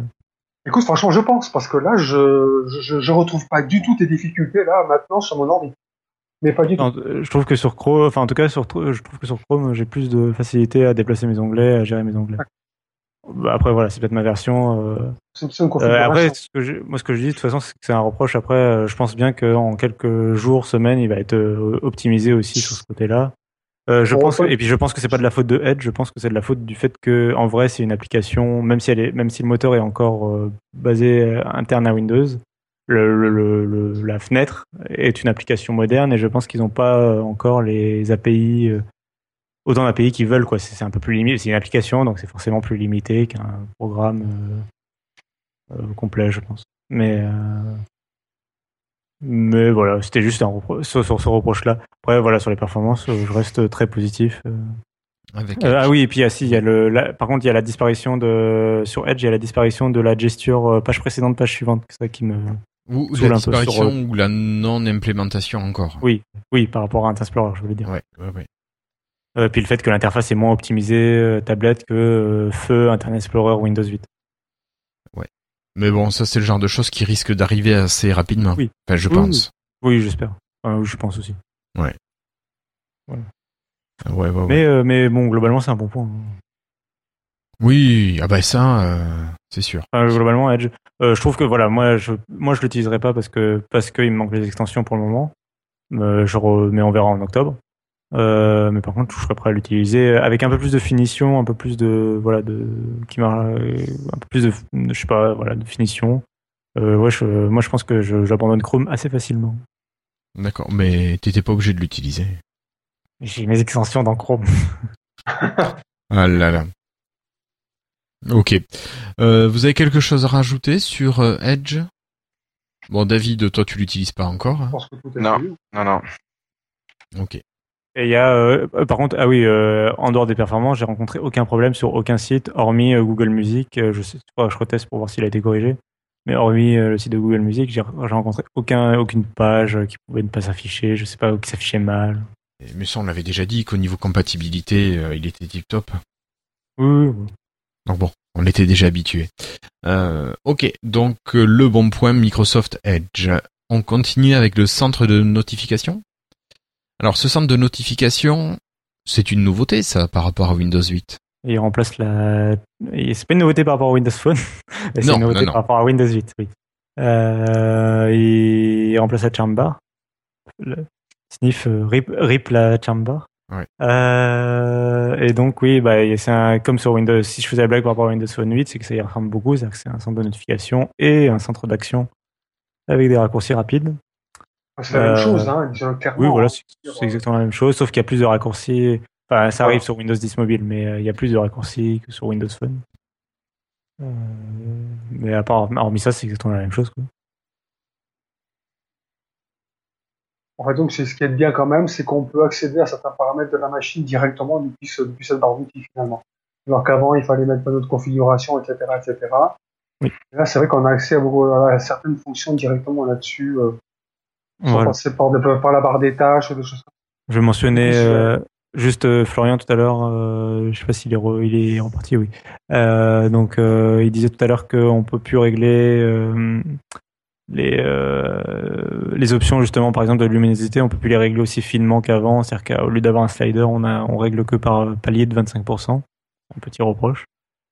Après, euh, voilà, il y a certains qui, avaient, qui aimaient bien la charmbar, notamment pour l'heure, qui, du coup, il y a plus, il y a pas il y a plus l'heure affichée en gros. C'est juste, c'est juste une question d'habitude. Euh, après, euh, moi, j'ai pas eu énormément de notifications. Il n'y a pas énormément d'applications qui me font des notifications. Donc, euh, notamment le courrier qui me fait quasiment pas de notifications. Euh, voilà. Mais euh, sinon, il n'y a pas grand chose à dire dessus. C'est un centre de notification. Le principe en soi est bien, c'est une bonne chose. Ça ressemble à Windows Phone 10, donc enfin Windows 10 mobile, pardon, donc c'est aussi une bonne chose de ce côté-là. Hein, qu'on se tape pas un truc bah, qui soit complètement différent, ce qui fait que derrière les gens ils comprennent rien. Euh, après, ce qui est, dommage, c'est que euh, euh, le côté note c'est une bonne chose parce que pour ceux qui n'ont pas de Surface Pro 3 comme ça ils peuvent triggerer, pardon, ils peuvent lancer OneNote via ça. Tous les paramètres évidemment c'est obligatoire. Ce qui est dommage, c'est qu'on puisse pas directement éditer dans l'Action Center. C'est-à-dire qu'on peut pas faire un clic droit et supprimer un truc. Je sais pas si vous voyez ce que je veux dire. Il faut aller dans Dans les le- paramètres. Oui. Pour les notifications? Ça. En fait, faut aller dans le paramètre de notification et action et là on peut. Ah, comme, sur le, bon. comme sur le téléphone, ouais. C'est ça. Rare de modifier ce genre de choses. Tu vas pas non plus déplacer ou supprimer des fonctions euh, 15 fois par, par minute. Parce que Oui, je pense que c'est pour Non, tu ça. vas dans les paramètres, tout. tu redonnes et puis après tu passes à autre chose. C'est pas tout le temps. C'est pas tout le temps. C'est pas tout Je suis le temps. d'accord avec. Patrick sur ce coup-là. Euh, Oui, pareil. Parce que attendez, choisir vos actions rapides, c'est ça. Ah oui, c'est ça, mais on peut pas toucher les. Si on peut toucher normalement toutes les. Non? Ou alors c'est moi qui ai pris de la drogue. Non, mais t'as craqué avec la machine que VPN, t'as mis à des jour. choses comme ça. Non, c'est pas possible. J'ai rêvé. Je pense. Euh, Flobo sur le chat nous précise que le- le- la zone de notification, on peut y accéder aussi en tapant avec quatre doigts sur le touchpad. Oui, ça je Et sur le confirme. mien, ça fonctionne magnifiquement bien. Je confirme. T'as aussi Cortana à trois doigts. Si tu fais un tap à trois doigts, ça t'appelle Cortana. Et d'ailleurs, avant que j'oublie une petite parenthèse, je voulais déjà en parler tout à l'heure au moment de, du bureau virtuel. Je vous conseille à tous de, de vous renseigner sur les raccourcis clavier Il y en a. et également sur les gestures justement du touchpad. Ça vous facilite la vie, c'est hallucinant. Ouais. C'est Euh, je- pas mal du tout. Pour, avoir des, des accès directs à certaines choses, par exemple, quand vous sweepez gauche-droite avec quatre doigts, tu passes d'un bureau virtuel à l'autre. Enfin bref, c'est des choses aussi qui peuvent grandement euh, optimiser euh, l'ergonomie de votre Windows. Tu, tu fais ça sur quel appareil? Parce que les gestes à un 4 doigts et à 3 doigts sont pas portable partout. normal. hein. Euh, Patrick, Euh, sur quel que- appareil tu disais? Non, j'ai dit, moi, je, je fais ça sur mon portable Asus, mon ZenBook. D'accord. Ok, donc ça doit pas être un touchpad de précision, enfin a priori. C'est un touchpad, euh, a priori, je peux mettre 4 doigts maximum. J'ai pu voir, à 5 doigts, il décroche. Moi, sur mon touchpad de ma Surface Pro 1, je peux mettre que deux doigts. Oh, mais t'as une surface pro, mon grand, c'est-à-dire que tu peux aussi euh, toucher sur l'écran. Oui, Oui. bah oui. Ah oui, c'est bah, c'est pas bête ça. Oui. ouais. Flobo, je confirme. Et merci Free French pour la pub. C'est vrai qu'il marche bien. Après, c'est, faut les, je dirais qu'il faut les, faut les connaître. Euh, c'est vrai que sur Windows 8, il y avait un côté plus simple. Tu faisais tout à deux doigts et du coup, tu, tu pouvais pas tout faire. Mais il y avait un côté plus intuitif. Euh, surtout au niveau du switch. Là, le switch, faut être à trois doigts. Euh, les trois doigts, faut absolument pas les coller parce que sinon, ben, ils détectent pas. Faut qu'ils soient séparés. Donc ça, faut le savoir. Mais sinon, non, ils sont, cool, hein, les gestures. Donc euh, non, après le, le centre de notif, l'Action Center, j'ai pas trop de choses à dire. Peut-être en mode tablette, ça pourrait être bien de pouvoir le rendre un peu plus grand, éventuellement. Mais bon, c'est plus de la curiosité que vraiment un besoin. D'accord. Donc tu es quand même plutôt euh, content de ce qui se fait ce dans cet Action Center. content. Sur ce point-là, je suis plutôt content. D'accord. Bon, c'est Ouais, quand même bien. C'est vraiment plus le, le, le mode tablette qui est mon grief principal, un petit peu. C'est qui, qui est bien quand même, hein, mais qui pourrait être mieux. Euh, en full tactile sur des grands appareils. Mm, que j'ai pas testé sur des petits. Et euh, le, le, le, le- je vais y arriver. Bah, les petites pertes de choses qu'on a eues par rapport à Windows 8 en tactile. Et puis le menu démarrer, c'est vrai que c'est dommage. C'est un détail, hein, mais qu'on puisse pas choisir. Je sais pas vous, ça vous manque pas pour l'instant le scroll euh, horizontal? Absolument Si. pas. en, Complètement. en tactile, enfin en tablette, hein, en tablette, je veux dire. Pas en, pas en, pas forcément en, des- enfin en classique, mais en mode tablette. Ah Bah, oui. écoute, euh, je, je pense pas que ça me dérangerait plus que ça, dans le sens où, euh, vu que moi, je, je suis un gros utilisateur en tablette euh, verticale, portrait d'abord, et puis comme j'aime beaucoup aussi Windows Phone, donc je me suis fait, euh, je me suis, je me suis habitué parfaitement Ouais, bien fait. euh, au scrolling vertical, donc normalement ça très bien. D'accord. J'aimais bien effectivement le, bon, le scroll euh, horizontal, je, je, je l'utilisais bien aussi sur Windows 8 et 8.1, c'est pas le problème. Mais très franchement, utilisant une tablette surtout en mode portrait, non, alors franchement le vertical. Ouais, me non là forcément. Ouais, c'est sûr qu'en mode portrait, ça va pas te, ça moins te. Ça va moins te manquer, j'alterne ouais. entre les deux. Ah ouais. J'alterne entre les deux, donc. Euh... Ok. Ah, c'est pas bête ce que dit Flobo. Effectivement. J'ai jamais testé, tu peux pas te balader avec les flèches. dans- Ah, par contre, tu peux utiliser pour euh, un ou deux trucs, tu peux utiliser ton. Comment s'appelle ton bouton Alt, euh, Tab. Tabulation, ça sert à switcher quand même, euh, comme dans toutes les fenêtres. Effectivement, c'est dommage de pas pouvoir. Et donc, du coup, la suite du programme, c'est c'est c'est c'est c'est parce que du coup, je suis de nous complètement- parler et de passer plutôt à la partie Xbox. Vous l'avez beaucoup testé, vous? Ah, pas du tout. Oui, Est-ce qu'il y a quelqu'un qui a testé le streaming de jeux? Oui. Ah, ça y est, tu l'as acheté, Cassim, avoir une Xbox pour Oui, ça, oui, oui. Cassim il l'a. Ah, mais je savais pas que tu l'avais acheté, je savais que tu avais le projet, mais ça y est, c'est fait. Non, je rigole. Oui, oui. Euh, oui, oui, non, Ouais, ça c'est marche pas bien. mal aussi. Euh, ça marche bien, ça marche bien. Euh, donc Ah, ça permet euh, donc ça permet de streamer donc ces jeux Xbox One, mais pas que. Ça permet en fait de streamer toute la Xbox One, même le menu, etc. vers n'importe quelle machine Windows 10. Donc euh, pour l'instant c'est que les machines euh, Windows 10 euh, desktop. hein. Windows, Windows 10 mobile n'est pas compatible pour le moment, mais ça devrait être le cas bientôt. Vous avez donc l'interface complète de la Xbox qui s'affiche. Euh, moi, je l'ai moi, j'utilise en réseau câblé, donc euh, ça marchait très bien. Il y avait pas quasiment pas de lag. Le débit, la, résolution d'écran, on sentait que c'était un peu faible, euh, que c'était un peu compressé, quoi. Mais, euh, mais hormis ça, c'était plutôt correct.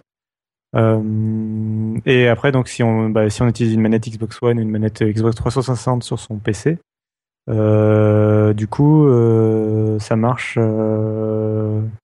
Enfin, c'est- vraiment un pour un. euh, T'as vraiment l'impression d'avoir ta console euh, bah, dans ton bureau ou dans, ton- dans ta chambre. C'est cool. Donc, euh, donc ça, de ce côté-là, ça marche. D'autant qu'ils ont pensé à une bonne fonction. Alors, ils y ont pensé un peu à moitié. non, c'est là, c'est ma faute, c'est dans ma façon de configurer la console. Euh, on peut une fonction qui est intelligente, c'est qu'on peut allumer la console à distance. Euh, donc Ouais. là, par exemple, la mienne, elle est en veille. Je peux lui, je peux lui envoyer Ah, l'ordre de, l'as de mis. s'activer. ok. Euh, Oui. donc elle va s'activer. Par contre, il faut que j'aille euh, euh, dire bonjour à Kinect pour qu'il euh, Ah. me log parce qu'il faut être logué sur la Ah même oui. session sur la Xbox One et sur Windows 10. avec le même compte Microsoft pour que ça fonctionne dans les deux sens. Pour que le stream fonctionne. Yes, Donc, euh, donc du coup, je suis obligé de me lever quand même et d'aller. Je peux pas être euh, total feignasse quoi. Donc, ça, ouais. Euh, Si, mais tu peux Ah, demander moi, à j'ai- Xbox de, de, le- de, te le- de, de- Ouais, voilà. toujours C'est- sur le même profil. C'est pour ça que je disais que c'était la faute de ma configuration. Mhm. C'est euh, qu'il faut voilà, il faut configurer la Xbox pour se loguer automatiquement. Euh, après, donc c'est que dans un sens pour le moment, c'est que vers le de la Xbox One vers le PC. Euh, Il y a Microsoft qui a annoncé qu'ils y travaillaient le, pour euh, le contraire. Euh, quoi dire d'autre? Ah si, il y avait un truc intéressant qui était sympathique, je trouve, c'est que j'ai démarré l'application bah, ce midi même euh, sur ma tablette, euh, l'application Xbox. Et dans la partie, Ouais. je crois que ça c'est hérité de Smart Glass, mais dans la partie justement connexion à Xbox, j'étais pas obligé de, de streamer ou de prendre le contrôle. Je pouvais juste justement utiliser une- un mode télécommande finalement. Oui. Et en ayant démarré, en fait, j'avais démarré Groove Music, qui est maintenant disponible sur Xbox. Euh, bah en fait, il m'affichait le- les contrôles de Groove euh, de façon intelligente, c'est-à-dire que j'avais le slider de progression dans la musique, je pouvais faire précédent, suivant, pause, lecture, euh, directement sur ma tablette. Ça, effectivement, ça vient de, ça vient de Smart Glass, hein, pour le coup. On pouvait faire un truc qui vient de. Smart Glass. Qui à la base servait à faire de l'extension, euh, par exemple, euh, pour quelqu'un qui avait, euh, comment ça s'appelle, quelqu'un qui avait, je sais plus quel jeu, il y avait un, il y avait un jeu de course. Bref, il y avait un jeu de course où euh, ton smartphone ou ton PC t'affichait tes, tes, tes cartes, par exemple, avec Smart Glass. Forza. Euh, possible, je suis pas sûr en fait. Non, Forza, il a j'ai de- que Forza. Il a pas de J'ai j'ai compagnon. que Forza Horizon. D'accord. Il y a, il y a le jeu de zombies là, Dead Rising 3, il n'y a pas une appli compagnon avec les zombies, les bruits du téléphone et tout? Je sais pas. Ou alors je confonds Euh, avec Kinect. J'avoue, Euh, je fait sais Kinect, je sais que quoi. dans Dead Rising, qui c'est Kinect en temps, oui, il y a- il y, a des problèmes. Euh, Il y avait aussi Call of Duty ou un jeu comme ça euh, dans lequel Après, il y ouais, avait, ça, euh, c'est c'est hérité de Smart Glass, mais par contre, maintenant, c'est directement intégré dans l'application Xbox Windows 10, donc je suis pas totalement hors sujet. Euh, voilà, mais bon, ça, c'est que un volet, euh, c'est que un morceau de l'application Xbox, hein, euh, parce qu'on a pas Elle est vachement cool, moi je trouve. hein. Euh, c'est que donc l'application Xbox, ça se connecte avec votre compte Xbox Live et elle vous permet en fait de plusieurs choses. Donc elle va lister vos jeux euh, disponibles sur votre machine et les jeux récents que vous avez joués, que ce soit Xbox ou PC. Euh, elle va prendre en compte les succès du Xbox Live, donc ça marche notamment par exemple actuellement dans le soli- pour dans l'application solitaire ou dans l'application Minecraft, dans le jeu Minecraft euh, en version Windows 10. Euh, donc vous allez avoir des succès, euh, des fonds d'écran de succès de la même façon que sur Xbox, euh, des points, etc. Euh, Il y a toutes la- les fonctions de chat aussi qui fonctionnent. Euh, on peut envoyer des messages, par exemple, je peux envoyer des messages à mes amis. Là. Euh, donc ça fonctionne. Il y a la personnalisation des avatars, il y a la gestion des succès. Euh, il y a aussi toutes les fonctions d'enregistrement qui est arrivé avec la Xbox One. Donc euh, dans n'importe quel jeu, sauf que moi dans la plupart de mes jeux ça ne marche pas. Mais en théorie, dans n'importe quel logiciel et n'importe quel jeu, en appuyant sur Windows plus G, comme Windows plus Game, on a euh, la barre de Xbox qui apparaît et en fait, on peut enregistrer euh, un screenshot ou une séquence vidéo. Et comme sur Xbox, ce qui est intelligent, c'est qu'on peut euh, lui demander de sauvegarder un enregistrement précédent. C'est-à-dire, par exemple, on vient de faire une super action et on peut lui demander de- d'enregistrer les 30 dernières secondes, en fait. Après, pour le coup, ça, ça marche Ça, Des fois, c'est ça qui est bizarre. Des, des fois, ça marche avec Windows G. Des fois, il faut faire euh, Alt G, je sais plus quoi. Enfin, Contrôle Alt, je sais plus quoi. Il y a des, raccourcis un peu plus compliqués, on va dire. Et il a du mal à détecter Mais les jeux euh, vidéo. ouais. Et je crois que ça dépend aussi ça. un peu de si tu joues en plein écran, et- etc. il faut que ce soit en plein écran, il me semble, de mémoire. Par contre, ce qui est sympa, c'est que du coup, tu peux envoyer ça sur Game DVR et dire regardez, je joue sur mes jeux PC et je vous ai fait une oui. vidéo. Le- Ça, ça va faire baisser les ventes de boîtiers d'acquisition, ça, pour les gens qui savent. Et puis du coup, même les gens qui font de la formation, qui font de la démo, qui font euh, de- du dépannage, des choses comme ça, bah, ils peuvent enregistrer, comme le dit Flobo, effectivement, n'importe quelle appli. Presque. puis, euh, avec les outils de capture d'écran, on peut même faire des captures d'écran de la Xbox One euh, sur, euh, sur son PC en streamant. distance, ouais. En streamant la Xbox One, c'est pratique quand on est testeur. Sinon, sinon les, dans les manques, euh, enfin l'application ben, globalement marche très bien. hein. Il n'y a pas, oui, Le jeu était dégueulasse. Enfin, il a- il avait c'était- même pas été mis à jour pour Windows Phone 8.1 quoi. Pour Windows J'étais 8.1. content à l'époque euh, parce que t'avais voilà, t'avais été suivi, mais bon après quand tu regardes, il y avait pas la One. Et puis là, franchement, enfin c'est, je sais pas, l'appli, elle, a- elle est- les, les designers, ils ont bien bossé. Là, par exemple, il y a un menu c'est- hamburger, ça me gêne pas. Bah, c'est une des meilleures, euh, je pense une des meilleures applications de Windows 10 à son lancement là, euh, dans, la- super dans son état quoi. Euh, alors, ce qui manque pour l'instant et qui est en cours en travaux, c'est euh, le Xbox Store. Donc pour l'instant, euh, il y a deux marchés encore différents. Enfin, y a, on va dire il y a trois marchés en tout. Il y a trois boutiques d'applications différentes. Il y a le Windows Store universel qui propose des jeux et des applications comme Minecraft, euh, euh, le Dropbox, etc. Donc ça c'est le parti Windows Store qui va arriver l'an prochain sur Xbox. Et il y a euh, d'un autre côté, il y a le hum, Xbox euh, Store qui est le, la boutique de jeux sur Xbox One avec des vrais jeux entre guillemets, c'est euh, les Forza, les Halo, etc. Les gros jeux, pas les jeux de Kiku euh, comme Minecraft. mais alors Euh, euh, ou le solitaire. Oups. Euh, et C'est très coup, bien, donc- le Mahjong. T'en fais quoi du Mahjong? Voilà, le Mahjong. Non, bref, il y a des, bah, en gros, les, les jeux, les jeux qui coûtent plus de on 30 dit pas euros, quoi, ils, sont sur Oh. le Xbox Store pour l'instant. Bah. Et donc ça, par contre, ça arrivera euh, à la fin de l'année normalement, le- la fusion euh, Xbox Xbox Store. Parce que là, pour l'instant, ce que je trouve dommage, euh, j'ai l'impression qu'ils veulent pas vraiment se lancer dedans, mais je trouve ça dommage que Microsoft pro- propose pas de concurrence euh, à Steam, Et Humble euh, qui reste, euh, qui reste super fort. euh, encore un Humble Bundle, c'est un peu différent. Mais Steam, Ouais, mais il euh, pourrait, hein. Steam, c'est dommage euh, qu'il n'y ait pas, qu'il y ait pas un concurrent, voilà, avec des vrais jeux, etc. Ça, ça pourrait être top. Euh, avec des promos, etc. Avec le, le Xbox Live Gold qui te donne des jeux gratuits. Enfin bref, il y a, il y a de Des quoi faire. vrais promos. Euh, donc voilà. Donc euh, c'est cool, Box. Je pense qu'on a fait un peu le tour. Je sais pas qui- s'il y a d'autres gens qui ont des remarques ou des tests à faire. Pas sur console, non. Je reste Euh, fidèle à ma Wii. Cassim, je l'ai du nom. envoyé. Euh, voilà, voilà, on arrive à la fin de Windows 10 quasiment. Euh, oui, il nous reste Après, plus qu'à parler, euh, comme tu, tu l'as amorcé, Cassim, euh, parler du Windows Store et de ses applications.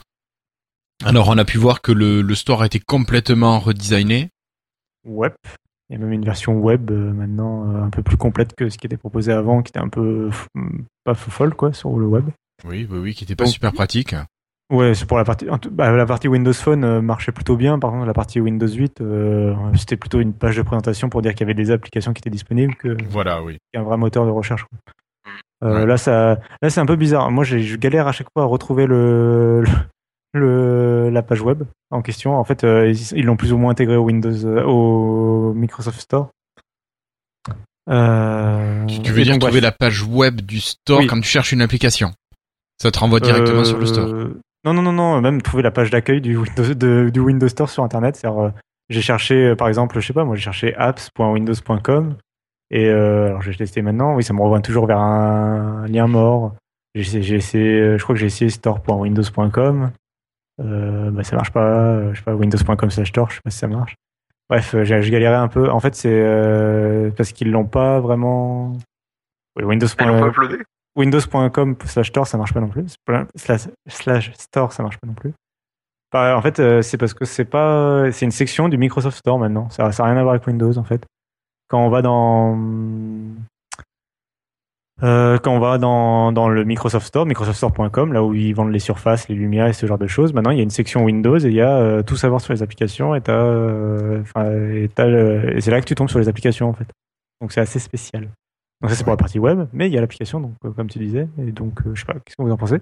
Euh, L'appli Store, Oui. Là oui, l'appli Windows Store, ouais. on a le même le système. elle est vachement mieux foutue que l'ancienne, quand même. Ouais, au niveau Enfin, présentation, j'aime bien, ouais, effectivement. Les, recherches, les recherches marchent mieux.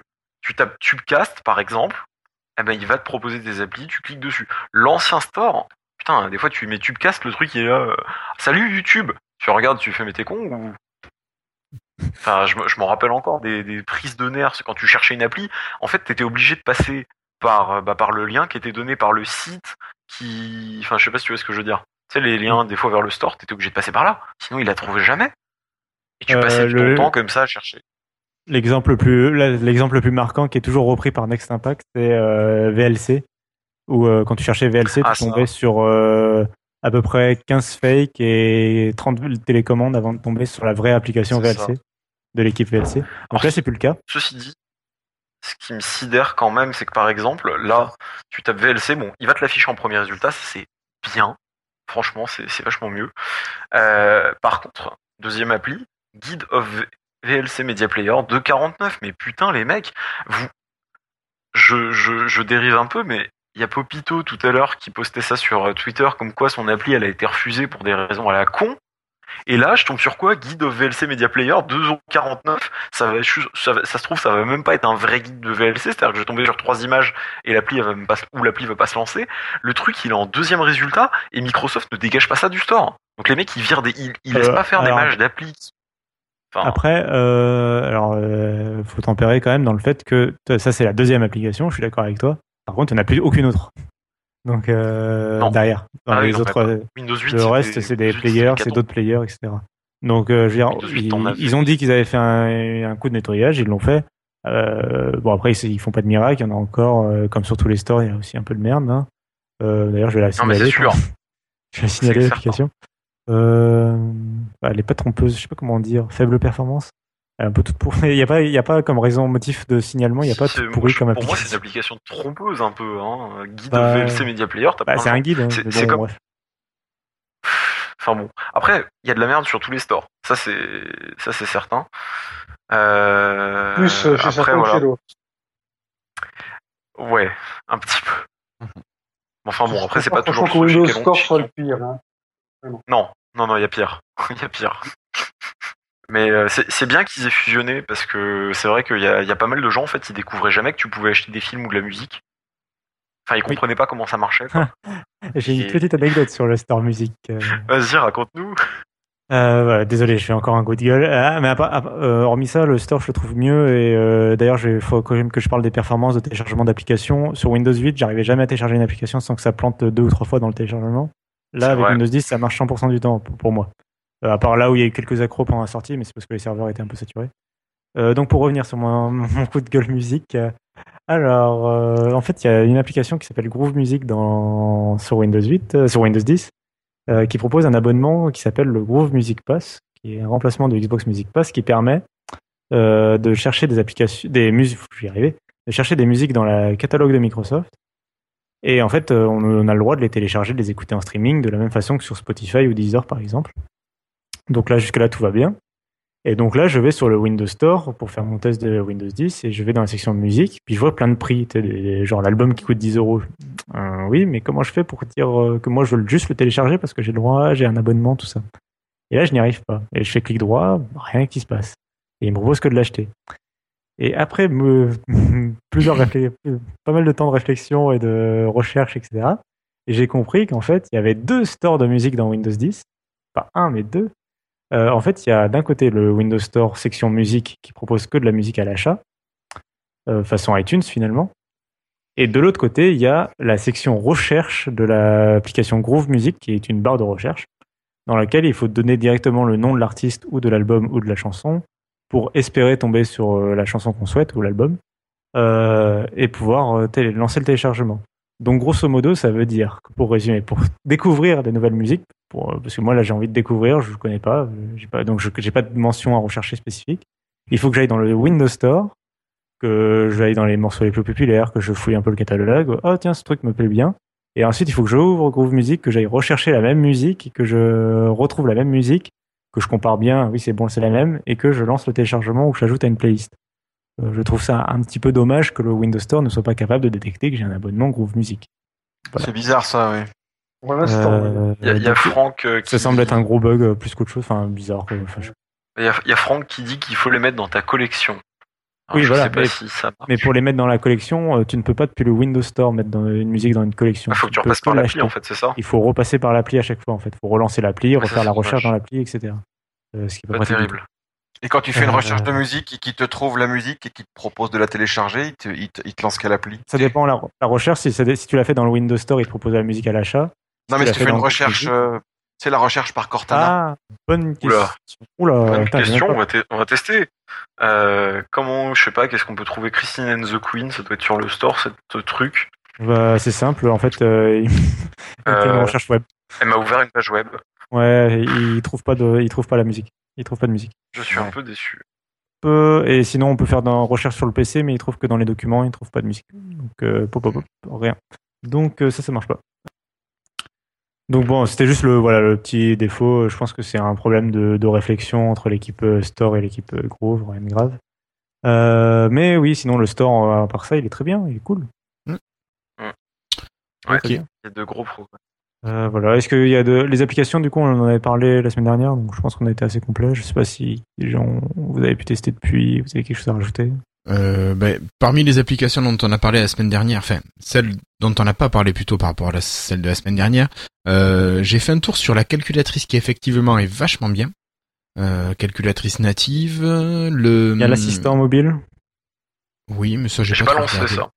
Euh, la calculatrice qui te fait des conversions euh, dans tout ce que tu veux, des unités monétaires, des températures, des masses, des longueurs, de voilà, elle est super complète. Elle le Euh, fait toujours ça? Ah ah oui, j'avais pas vu. Ah oui, oui, elle le fait, elle fait plein de choses, non ouais. Ok, ok. Non mais ça date de Windows 8.1, mais j'avais pas tilté en fait. Mais oui, c'est vrai, t'as t'as raison. Donc cool.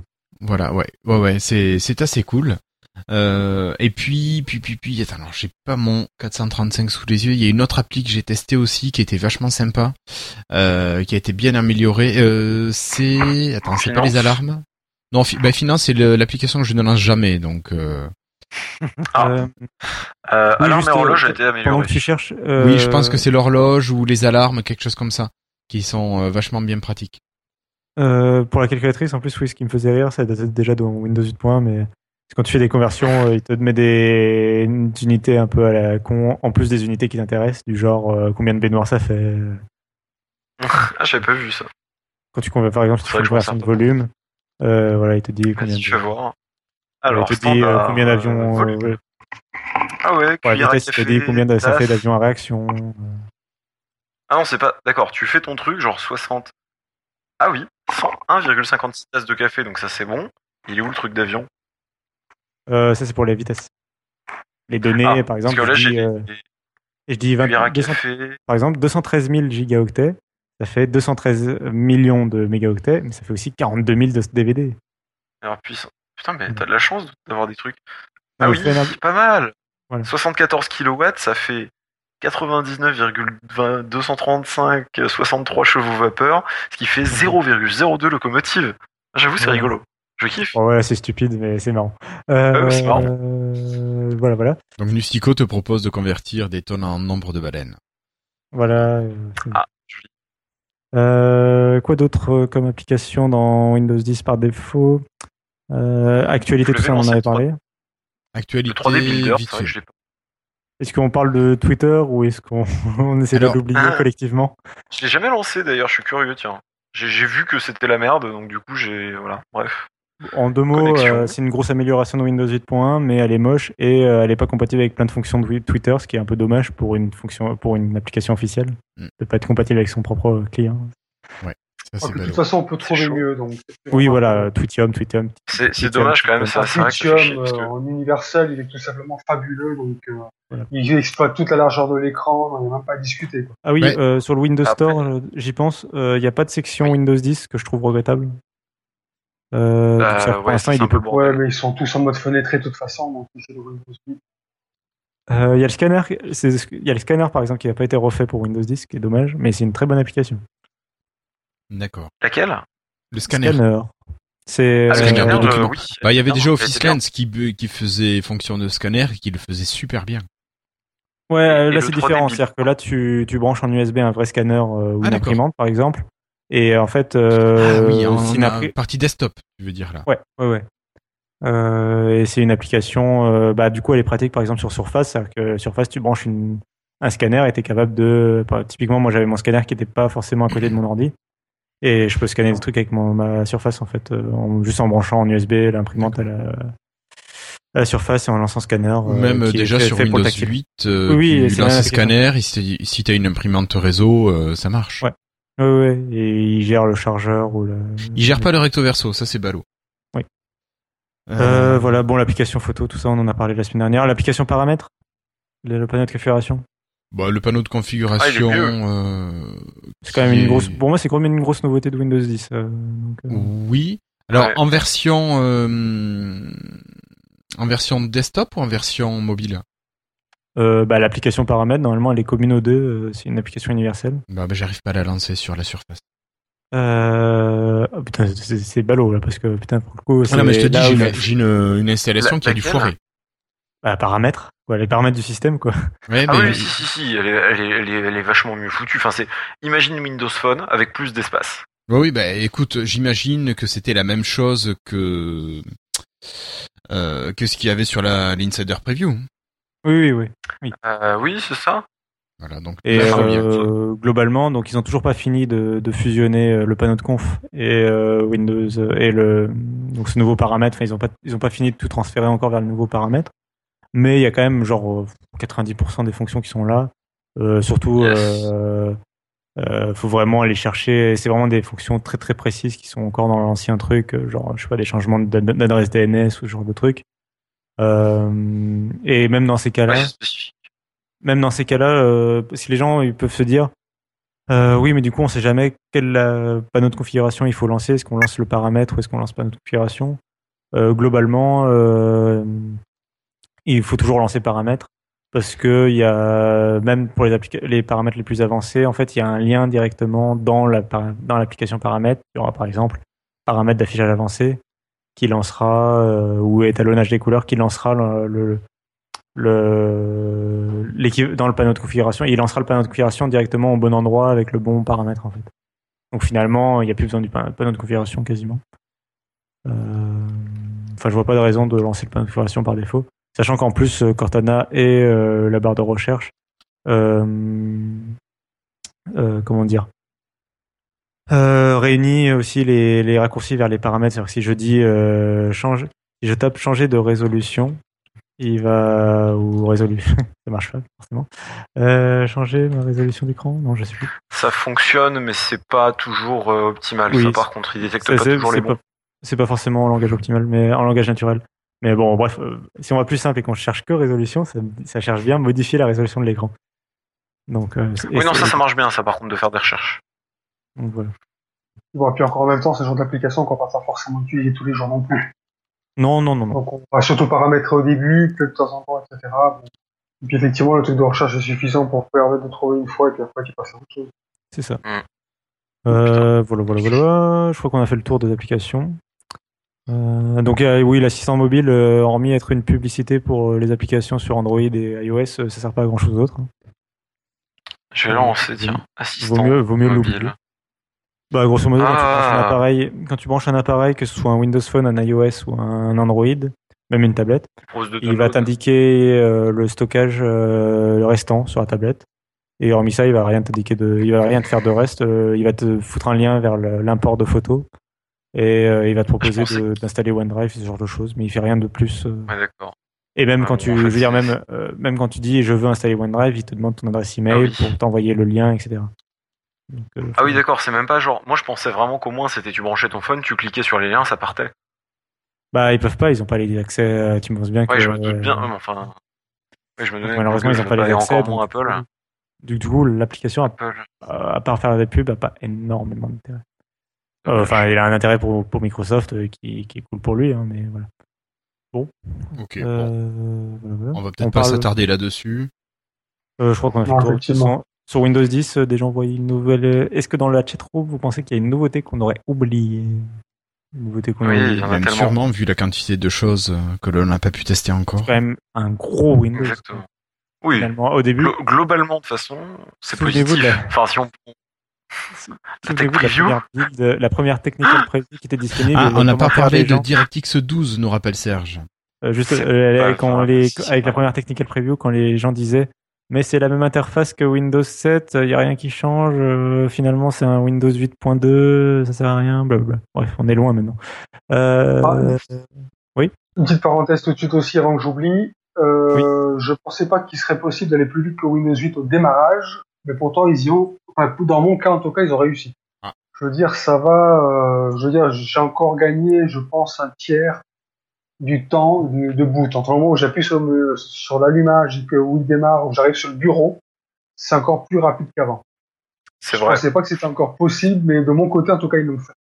moi, j'ai des Ah, bugs. euh, J'ai des bugs à l'extinction, surtout euh, de lenteur d'extinction. Ah genre, euh, des fois, il bloque à l'extinction. Mais, mais ça, c'est encore. Mais ça, c'est vraiment. Oui. tous, tous ces petits bugs, on les rapporte, mais on, en- on en parle, mais en vrai, euh, ils vont être corrigés dans la semaine, dans les mois. euh, Bon, c'est pas un En tout cas, problème. la vitesse d'allumage chez moi, elle est à l'extraordinaire. Bien plus qu'avant. La vitesse, euh, la vitesse d'allumage, j'ai pas constaté de différence, mais c'était déjà très rapide. euh, Enfin, je sais pas. Vraiment. Oui, de toute en fait, le, le- Oui. dans ma configuration, euh, c'est l'écran, le temps que l'écran sorte de veille, enfin le- que l'écran s'allume parce que je suis obligé de l'éteindre, de l'allumer, il, il est pas en veille. Euh, le temps qu'il s'allume en fait et qu'il capte euh, ma carte graphique, euh, Windows a déjà eu le temps de s'allumer en général. Donc, euh. Ça va.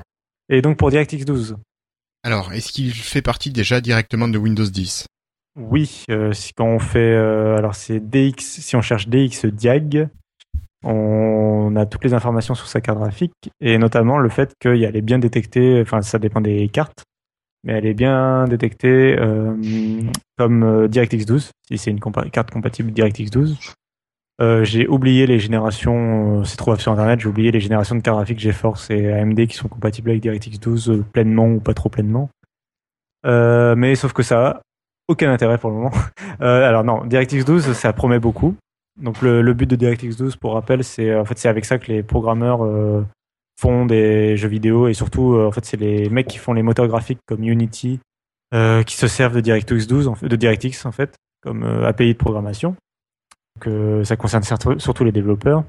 Et en fait la nouveauté de DirectX 12, c'est qu'ils vont pouvoir programmer s'ils s'y connaissent très beaucoup et ils vont pouvoir programmer euh, comme sur console de jeu, c'est-à-dire de façon très optimisée, en touchant euh, vraiment euh, très, très profondément dans l'optimisation. Sauf que Windows 10 vient de sortir et donc forcément, de fait, les jeux n'ont pas encore été pensés pour, pour DirectX 12. Donc à, l'heure- au jour d'aujourd'hui, à l'heure actuelle où je vous parle, pour parler très mal, euh, il n'y a pas d'intérêt euh, immédiat pour DirectX 12. C'est bien, il y est, mais euh, mais euh, il n'y a pas d'intérêt immédiat, il n'y a pas de différence immédiate en termes de performance. Cela dit, pour les joueurs, euh, tant qu'on est dans le chapitre euh, jeux vidéo, il n'y a pas non plus d'inconvénients en termes de performance euh, a priori. Euh, J'ai juste vu euh, comme quoi l'application Xbox, à cause de la, de la, du, du- de la fonction d'enregistrement vidéo, bloquait euh, l'image à 60 images secondes. Euh, alors C'est y a déjà pas mal. Hein. Oui, mais il y a des écrans qui vont à plus de 60 images par seconde et et le fait de bloquer euh, le, le, taux d'images par seconde peut causer des problèmes sur certains écrans. euh, en il peut y avoir des lignes qui apparaissent et tout. Enfin bref, je vais pas rentrer dans les détails, mais ça peut causer. quoi. Chez certains gamers, euh, ça peut poser problème. Donc voilà. Mais bon, bon, DirectX 12, il n'y a pas d'intérêt immédiat pour le moment. D'accord. C'est- Faudra attendre que les prochains jeux DirectX 12 euh, sortent. Voilà. Euh, on a The Roxette qui nous parlait des VPN, la possibilité de configurer des VPN dans le menu du centre de notif. En natif, alors- oui.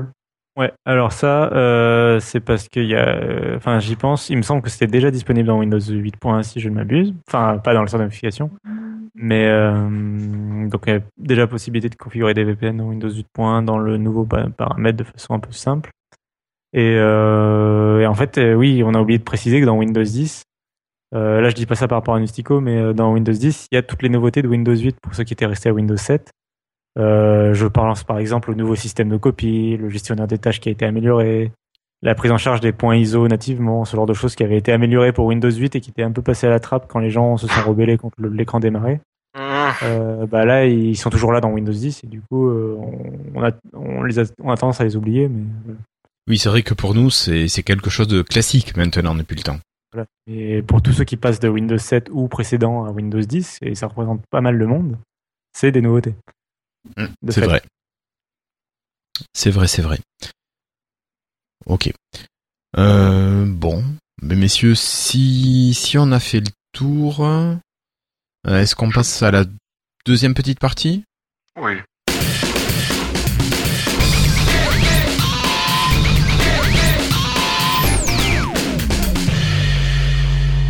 Alors, on a commencé à effleurer le sujet en tout début de podcast. Euh, C'était comment peut-on faire l'installation de notre système actuel vers Windows 10 Alors, plusieurs cas possibles. Euh, on va peut-être voir pour chacun comment ça se passe. Première possibilité, c'est euh, pour Monsieur Tout le Monde, tout simplement suivre l'arrivée de Windows 10 grâce à l'utilitaire de Microsoft.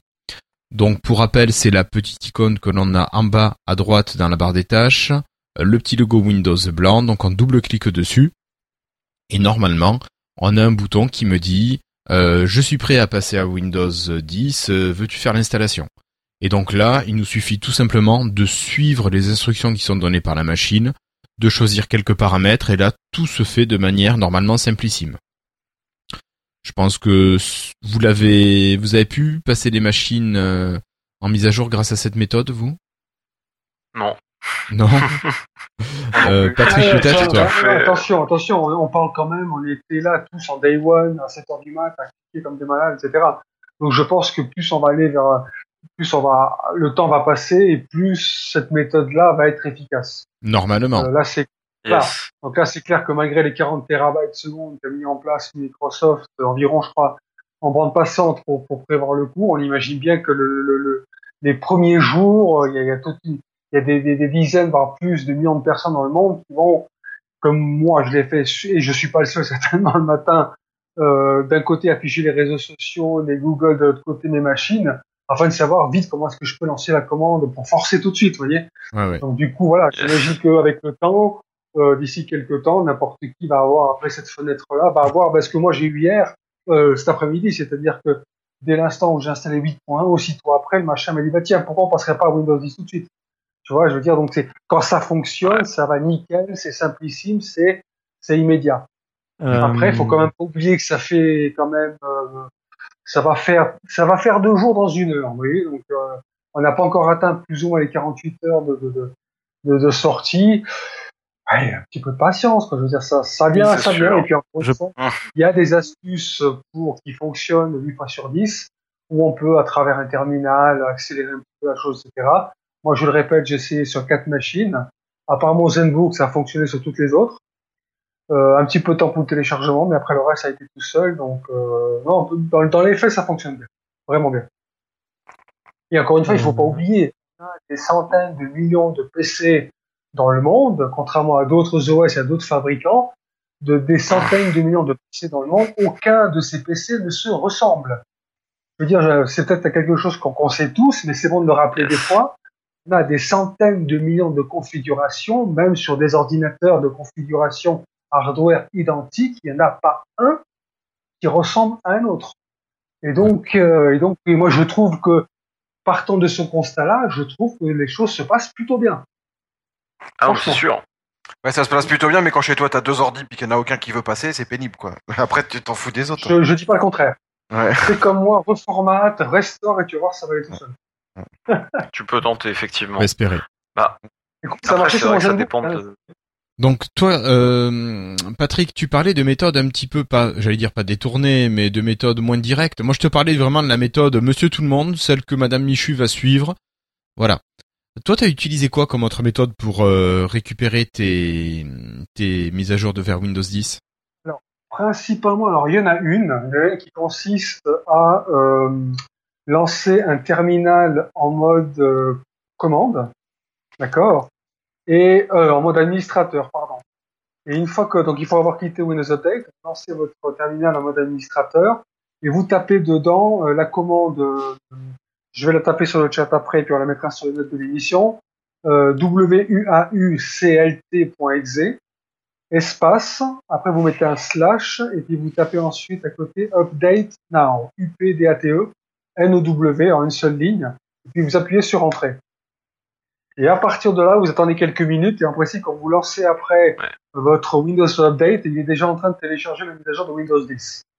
Ça implique bien sûr d'avoir un Windows 8.1 parfaitement à jour au niveau de Windows Update. Et puis quelquefois, quand ça foire, alors là, attention, c'est un petit peu plus technique. Euh, dans le dossier euh, Windows, vous allez dans Windows, Software Distribution, Download. Et dans Download, vous supprimez tout ce que vous y voyez. D'accord? Vous videz la corbeille. Un petit redémarrage d'ordinateur euh, va bien. Une fois redémarré, vous refaites de nouveau la manip avec le terminal en mode administrateur et la commande WAU, etc. Et en principe, ça passe. Moi, j'ai, on a fait ça sur euh, toutes les machines et à chaque fois ça a fonctionné sans aucune exception, y compris sur la Surface Pro 3 d'ailleurs. Il y a que mon Zenbook comme j'ai dit, mais à mon avis c'était quelque chose dans mon install, une application qui, qui, qui quelque part a dû euh, a dû empêcher le, le, le, le, le- ça empêchait pas le téléchargement, mais au moment de préparer l'installation, ça plantait. et on devait passer, etc., etc. Et donc moi j'ai dû passer par euh, par euh, ce que vous devrez peut-être faire si vraiment vous voulez aller au bout, c'est-à-dire euh, reformater, réinstaller votre votre OS depuis le début à zéro, donc 8.1 de préférence, ou 8 plus les mises à jour 8.1. Et en principe, si ça se passe comme moi, arrivé au stade de la mise à jour 8.1, vous allez avoir tout de suite, si vous installez rien d'autre, vous allez avoir tout de suite la, une proposition d'installation de Windows 10. Ok, donc là, c'est comme ça que tu as réussi à voir les plus récalcitrantes. Dans tous les cas. D'accord. Ok. Euh, d'un côté, ah, j'avoue que d'un côté, il y avait des récalcitrantes, et puis de l'autre côté, il y avait des choses que j'avais envie de, où j'étais pressé. oui, oui, oui. Je dis pas, c'est Ah. pas le genre de commande qu'on fait quand ça va mal, hein, forcément. Globalement, Mais c'est vrai que euh, c'est des choses au boulot qu'on a, qu'on a fait surtout pour, pour, pour forcer, pour accélérer. Pour gagner du Et temps. La ouais. plupart des gens qui ont eu des soucis, je trouve, j'ai l'impression, enfin la plupart, pas tous, euh, c'est euh, des gens qui ont essayé justement de forcer la mise à jour euh, quand Windows leur disait que, ils étaient, que leur machine n'était pas encore prête ou que Windows allait plus tard leur fournir la mise à jour. Et ils ont quand même essayé de fournir le, de forcer l'installation. Bah, après, sur les quatre fois, c'était, je l'ai, on a forcé, mais le, le Windows Update ne proposait toujours pas de mise à jour. Rien. On va vous prévenir, on va vous prévenir, on va vous prévenir. bah, je pense que Parce ça fait, vient... d'après ce que j'ai compris, d'après ce que j'ai compris en fait sur, sur la, la méthode, on va dire automatisée, si vous voulez, c'est que euh, en fait, on ne voit pas le téléchargement. C'est-à-dire que d'après ce que j'ai pu comprendre, ça télécharge en arrière-plan. Tout à fait, je te C'est-à-dire confirme. que même Windows Update ne se met pas en branle, vous avez votre petite fenêtre, euh, merci d'avoir réservé, et as un téléchargement qui se fait en arrière-plan. Et en faisant la commande que moi j'ai faite, je pense, en fait, on force non seulement à, à- à- lancer la téléchar- euh, le téléchargement, mais peut-être même aussi à le visualiser sur Windows Update. Chose qui ne se passe peut-être pas forcément en mode automatique. Là, j'ai là, il faudrait me le confirmer parce que j'en suis peut-être un petit peu moins sûr. Mais d'après ce que j'ai pu lire euh, sur la, la, la manière de faire de cette méthode automatique, tu as un téléchargement qui est silencieux, tu ne vois rien.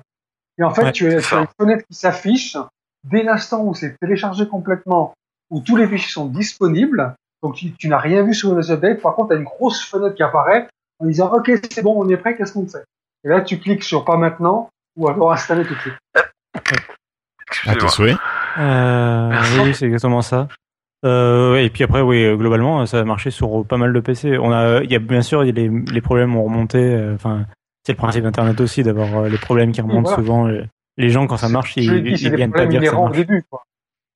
Oui, et puis ils viennent pas dire que ça marche sur Internet, les gens quand ça marche. Ben Donc, oui, euh, oui, ils viennent gueuler quand ça marche pas, c'est sûr.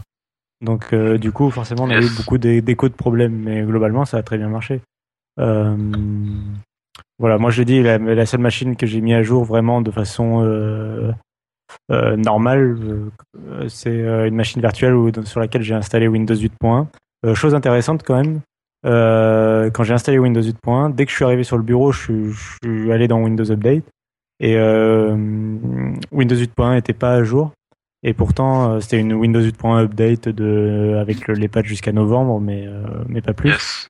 Et, euh, et directement, il m'a proposé d'installer Windows 10, de télécharger et installer Windows 10, euh, alors qu'il n'était pas totalement à jour. Alors que j'aurais pensé Ok. qu'il demanderait de. que c'était c'est pas possible. Après, je alors.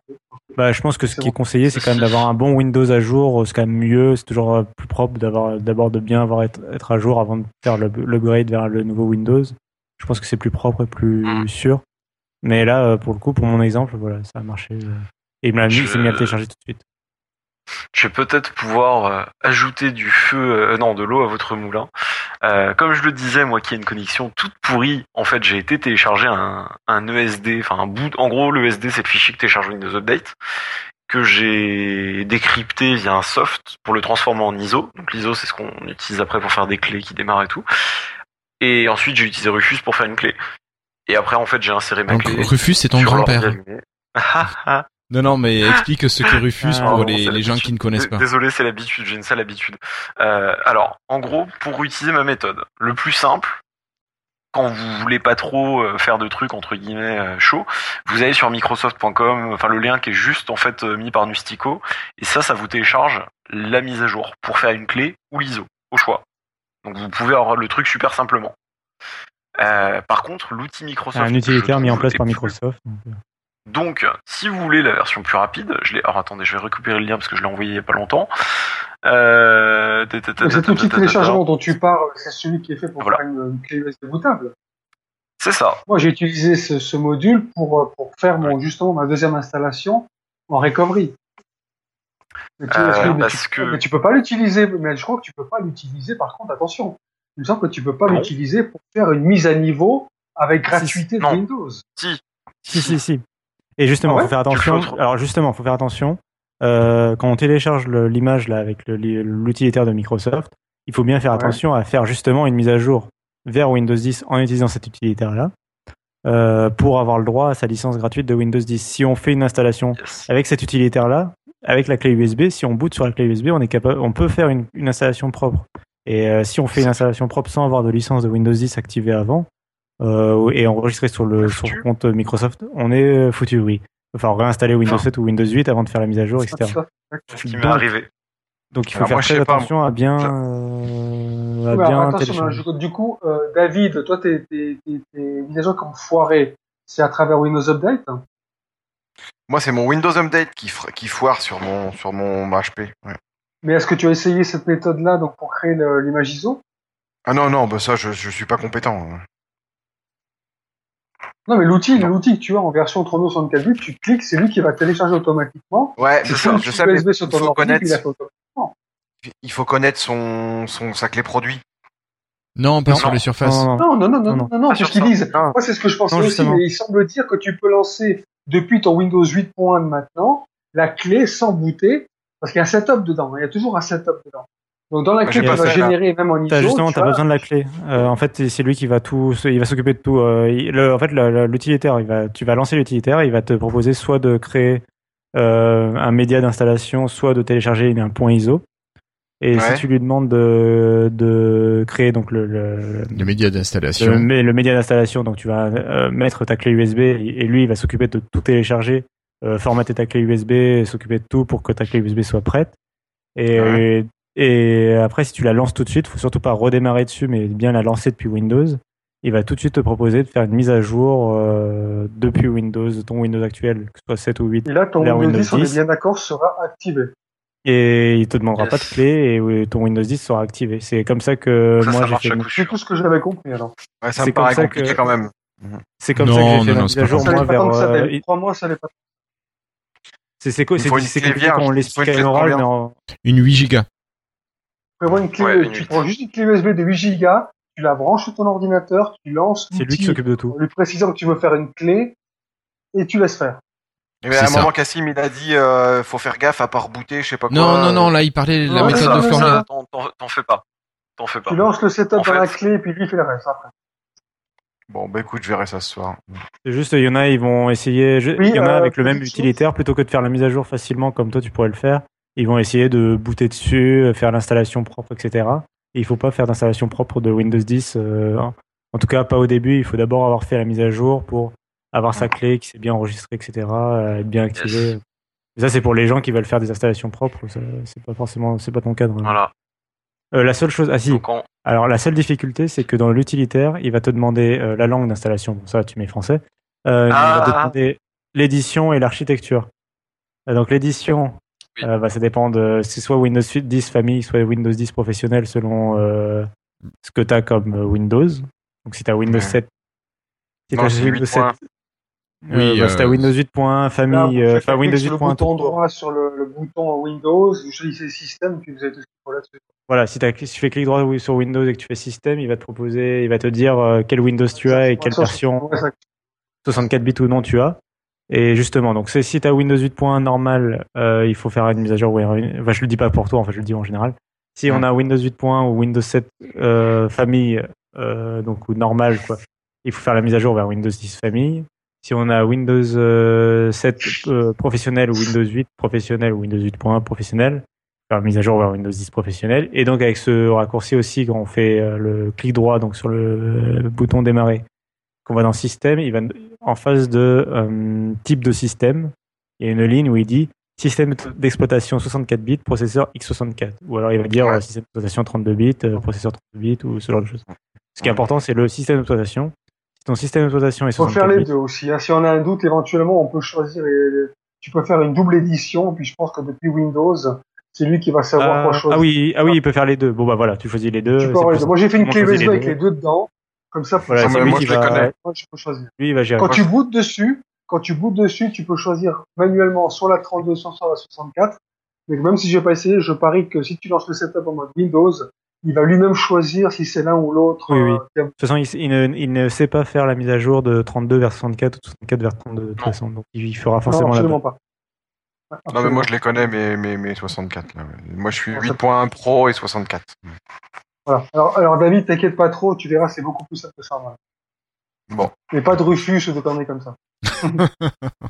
Oh là là, c'est pauvre franchement, comme il se fait franchement, ça bâcher. va. Franchement, ça va. Euh, et en fait, la méthode que du coup je décrivais, c'était un peu plus compliqué. C'est-à-dire qu'en gros, tu fais la même chose, mais tu le fais à la main. Euh, C'est juste.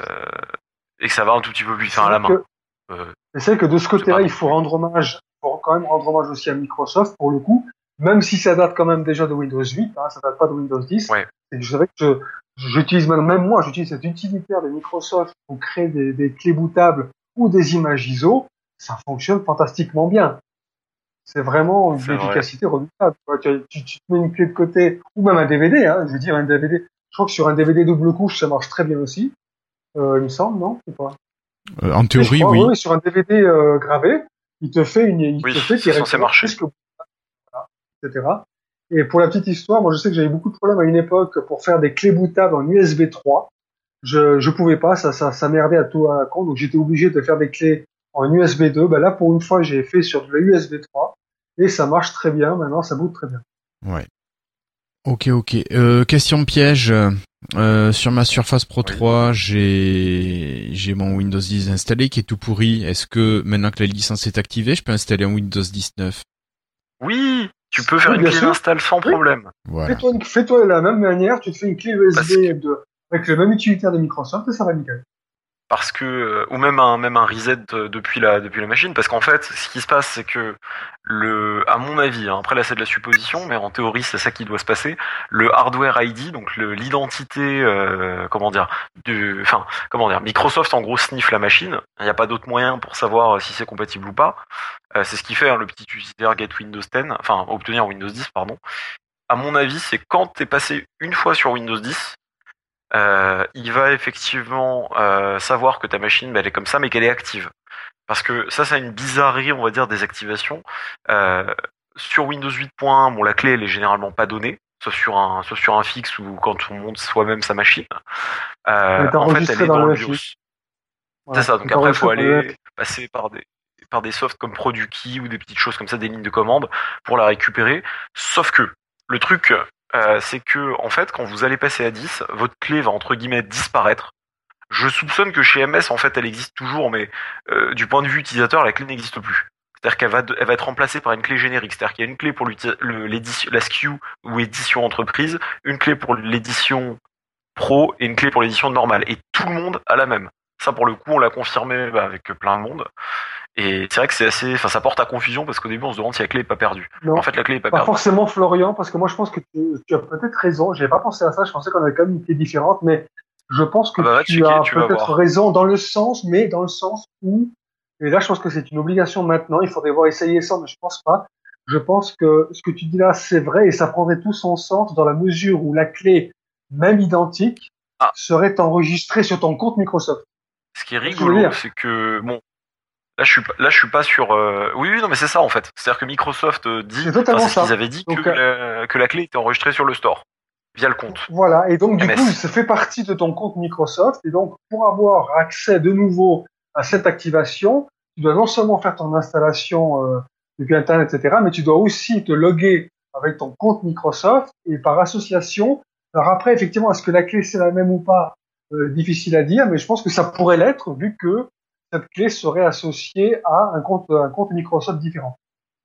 En fait. c'est que je pense c'est- au passage. hein, c'est pour ça que c'est important de, de faire le passage sans faire une clean install, parce que les clean install pour l'instant, j'ai, enfin moi je l'ai testé pour Ouais, le mais coup pas plusieurs la fois et ça ça a marchera jamais pas, marché. C'est pas possible. Ça marchera pas. Parce qu'une clé Ils le 8.1 disent eux-mêmes, ne hein, peut pas activer une clé impérativement. 10. Et une clé 7 peut pas activer 10 non plus. Donc en fait, c'est vraiment ça. Faut, commencer- faut faire le faut passage d'abord. commencer par la mise à niveau. hein. Ça, c'est, ça n'est pas ça. négociable. Tu vas avoir une activation, tu dois commencer par une mise à niveau, tu n'as pas le choix. Clairement pas. Après, tu Mais, fais ce que tu veux, euh, mais sûrement, tu dois faire une mise à niveau. Non mais c'est ça. On est obligé aujourd'hui de faire une mise à jour et ensuite clean install. Puis c'est pas cher payé par rapport à, au- à tout le reste, comme la gratuité de Windows et de compagnie. Moi, je dis que c'est pas cher payé. Enfin, une double manipulation comme ça. Cette histoire pose quand même la question de, de des gens qui n'utilisent pas de compte Microsoft avec Windows. Et euh, puis, enfin, même, euh, je trouve que, enfin, Microsoft, enfin, euh, ils sont certainement obligés au niveau juridique, mais euh, il y a énormément de complications avec cette histoire et que pour l'instant, c'est vraiment pas très très clair quand même. Pas très clair. Euh, Il n'y a pas eu un article. Il y a, il y a eu plein je d'articles pour essayer d'expliquer. Texte sur les clair, mais je activations. pense que pour l'instant, en tout cas, t'as pas le choix parce que là, ce que j'ai pas dit tout à l'heure, c'est que lorsque j'ai eu, comme j'ai dit, j'ai dit à tout le monde quand j'ai fait une clean install, soyez pas trop pressés pour l'activation, parce que moi, vu que ça tardait, j'avais un petit peu peur d'avoir foiré le truc. J'ai, euh, je suis passé en mode avion, j'ai rebooté et j'ai essayé de faire une, une activation par téléphone. Et je sais que sur Windows 8.1, moi j'ai une version pro que j'ai installée sur 10 machines différentes. Et j'ai pu le faire parce que à chaque fois, euh, plutôt que de passer par une activation Internet qui était refusée à chaque fois, je suis passé par une activation téléphone. Et à chaque fois, elle te pose la question sur combien d'ordinateurs il est installé. Tu mets un, et à chaque fois, l'activation se faisait. Et quand j'ai voulu essayer de faire ça sur cette version de Windows 10, veuillez entrer le, le code numéro 1, enfin le 1, le, le A, le B, le G, C. À la fin, il m'a dit désolé, dans ce cas de figure, nous vous ne pouvons pas activer. Nous allons vous passer un de nos collaborateurs. Donc euh, dans ce cas de figure-là, je n'ai pas pu l'activer par téléphone. Donc il semblerait que Microsoft se dirige gentiment, je pense, vers une activation obligatoire avec euh, avec un compte Microsoft. Sauf bien sûr peut-être pour ceux qui ont acheté Windows avec une clé d'installation euh, physique. Mais je pense que là, à Mm. mon avis, je serais pas surpris que le, le compte Microsoft devienne obligatoire. Ouais, mais c'est pas très légal ça. De quoi? Ben, le fait de t'obliger à utiliser un compte Microsoft pour euh, pouvoir activer ta version de Windows. Je crois que c'est pas légal. Pour une version gratuite, C'est pas une version gratuite, c'est une mise à jour de ton système d'exploitation que tu as déjà Oui, acquis. Obligé de payer, quoi. Donc, je veux dire, enfin, c'est- écoute, je sais pas. Là, là, sur le juridique, j'avoue que je, je m'y connais pas C'est pas une question de légal ou pas, c'est une question de, enfin, ça trompe un peu le client. Enfin bref. ça manque de transparence. Ouais, là, c'est franchement tout ça est pas clair. Il, faut qu'ils écrivent un article, il faut qu'ils expliquent clairement comment l'activation de Windows 10 Petite fonctionne. Il y a tellement quand de- même, messieurs, euh, si Ouais. je ne m'abuse, enfin, je peux me tromper, hein, mais aujourd'hui, si tu achètes un Office, si tu veux l'activer, tu n'as pas non plus le choix. Même si ce n'est pas Office 365, après moi, j'en installe un paquet chez mes clients. Il faut MS. placé pour ça. Il faut, il faut un compte Microsoft. Ah ouais. Il faut un Euh, compte. Ah oui. Mais oui, tu oui, ne si, peux si, c'est plus obligatoire. activer un Obligatoire. Office. Pardon? Non, mais c'est- de toute façon, c'est pas le problème. Sans compte MS. Parce que euh, maintenant, ce qui se vend, c'est du POSA. Après, euh, ce qu'il faut voir, avec c'est que. euh, Par contre, le compte MS, justement, en fait, on espérait ça à la base. On espérait qu'il y aurait une gestion du, du compte comme euh, Office. C'est-à-dire que tu verrais, bah voilà, ma licence Oui. Windows, elle est activée là-dessus, là-dessus, là-dessus. Super simple, parce que c'est quand même assez simple. hein. Tu vas dedans, tu peux supprimer un PC, dire bah non, celui-là, je veux le désinstaller. Ce qui, du coup, ferait par exemple que tu récupérerais une licence. C'est vrai que là, t'as pas ça. MS doit avoir un truc comme ça en interne. C'est, je pense que c'est, c'est mandatory. Enfin, c'est pardon, c'est, c'est obligatoire. Mais, euh, mais c'est vrai que pour les utilisateurs, enfin, tu, tu flippes un peu hein, quand tu vois que ta clé elle disparaît, que tu vois une C'est clé générique, nouveau. tu te dis oula. Il faut, il faut pas faire ça comme si ça venait de sortir d'un coup, comme ça, c'est pas nouveau. Je veux dire, si tu veux bénéficier des services de Google, euh, avec leur mail, Non, Ah non non, les comptes non. tu ça un compte Gmail. c'est ce qu'on veut dire. Euh, mais c'est juste, euh, enfin, euh, tu sais pas trop ce que devient. Par exemple, un, autre exemple euh, concret, c'est aussi euh, les limitations de, de la licence euh, dite OEM. C'est-à-dire quand tu achètes une Oui. licence de Windows 10 liée à une machine, notamment une machine, par exemple un PC fixe que tu as créé toi-même, tu as normalement, euh, si tu, avant avec les anciens Windows, si tu changeais la carte mère, tu, Microsoft, pour eux, c'était une autre machine à partir du moment où tu changeais la carte mère. Oui. Et donc, il te fallait une nouvelle licence. Après, tu pouvais magouiller si tu voulais avec le service d'appel et tout ça pour euh, réactiver Windows ou quoi. Techniquement, en théorie, il te fallait une nouvelle licence, t'avais pas le droit de la réutiliser. Euh... Non, mais Là, tu fais un transfert Sauf de que- licence. Moi, quand je te parlais de, de Oui, non, mais je sais, non, mais je veux dire, non, mais je Ah, sais qu'il y en a qui, appellent aussi. licence. Oui, je sais, mais il y en a qui appellent avec une licence OEM, qui appelaient quand même le service téléphonique et qui réussissaient à faire activer leur truc et qui disaient, bon, bah, si me l'active, c'est que Euh, je ne sais pas. Je suis pas Euh, mais, tout, Je pense mais, euh, l'ancien.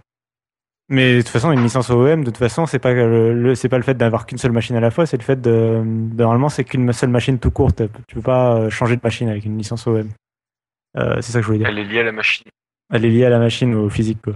Et donc euh, là, avec Windows 10, ils changent euh, ça. Ils disent que c'est un nouvel algorithme qui est en place, qui détecte intelligemment si tu changes de machine. Donc par exemple, si tu gardes le même processeur, la même RAM, je suppose, la même carte graphique, etc., et que tu changes juste la carte mère parce que tu as eu une carte mère défectueuse, je suppose que maintenant, avec Windows 10, il va décider que c'est quand même plus ou moins la même machine. Et donc par exemple, il va te la laisser activer. Mais il précise pas euh, bah, les limites de ce système, euh, comment marche cet algorithme. Finalement, tu sais pas quand est-ce que tu auras une euh, licence invalide. C'est vraiment que des questions comme ça. Et c'est des questions, bah, c'est ce qu'on peut conseiller aux gens pour l'instant, c'est de quand ils font leur mise à jour. Donc déjà, c'est de bien faire attention à faire une mise à jour vers Windows 10 pour bien avoir la licence enregistrée. Le mieux, c'est encore d'utiliser un compte Microsoft avec son Windows 10, d'avoir le compte enregistré. Comme ça, on est bien sûr que la clé, le produit, la licence s'enregistre dans le compte Windows Store. Donc, euh, comme ça, ça c'est fait. Et après, on, pour l'instant, moi, je vais éviter les installations propres. Enfin, je vais essayer au moins une fois, mais euh, j'ai un peu peur des installations propres et j'ai un peu peur de, de la gestion par Microsoft pour l'instant des serveurs d'activation. pendant- En plus, pendant une période où il y a, les serveurs d'activation sont un peu euh, sous le rush. quoi. Surchargé. Yes. Moi, moi, je l'ai fait cet après-midi, ça, va- ça marchait très bien. Oui, mais il y a eu des fois où il y a eu des problèmes aussi. Donc, euh, il y a eu des fois où les serveurs étaient un peu Et en train moi, de je veux mourir. dire, je l'ai euh, fait, ça a pris un petit peu de temps, mais ça marchait très bien. J'ai aujourd'hui un, Donc, un euh, appareil avec Windows 10 en natif. Très bien. Oui, oui, oui, non, mais c'est juste une recommandation. euh, voilà, pendant la période de sortie, je pense qu'il vaut mieux. euh, si- rien de presse déjà. Euh, oui, aussi, euh, rien de presse. Windows 10 est gratuit pendant un an. euh, on n'est pas obligé de faire la mise à jour pendant la semaine de sortie. Quoi. Oui, oui. Windows 8 et Windows 7 sont pas morts pour autant. Euh, je pense que on peut conseiller. Je pense que Windows 10 est assez bon quand même pour conseiller, pour dire qu'il n'y a pas de raison de rester sous Windows 7 ou Windows 8. Par contre, euh, bah, il y a un an pour faire la mise à jour, donc les gens ont le temps. quoi. Pas besoin, vous pouvez attendre octobre. Sauf que ceux qui leur disent ça, ce sont les mêmes personnes qui ont forcé comme des malades euh, depuis deux jours pour Oui, essayer oui.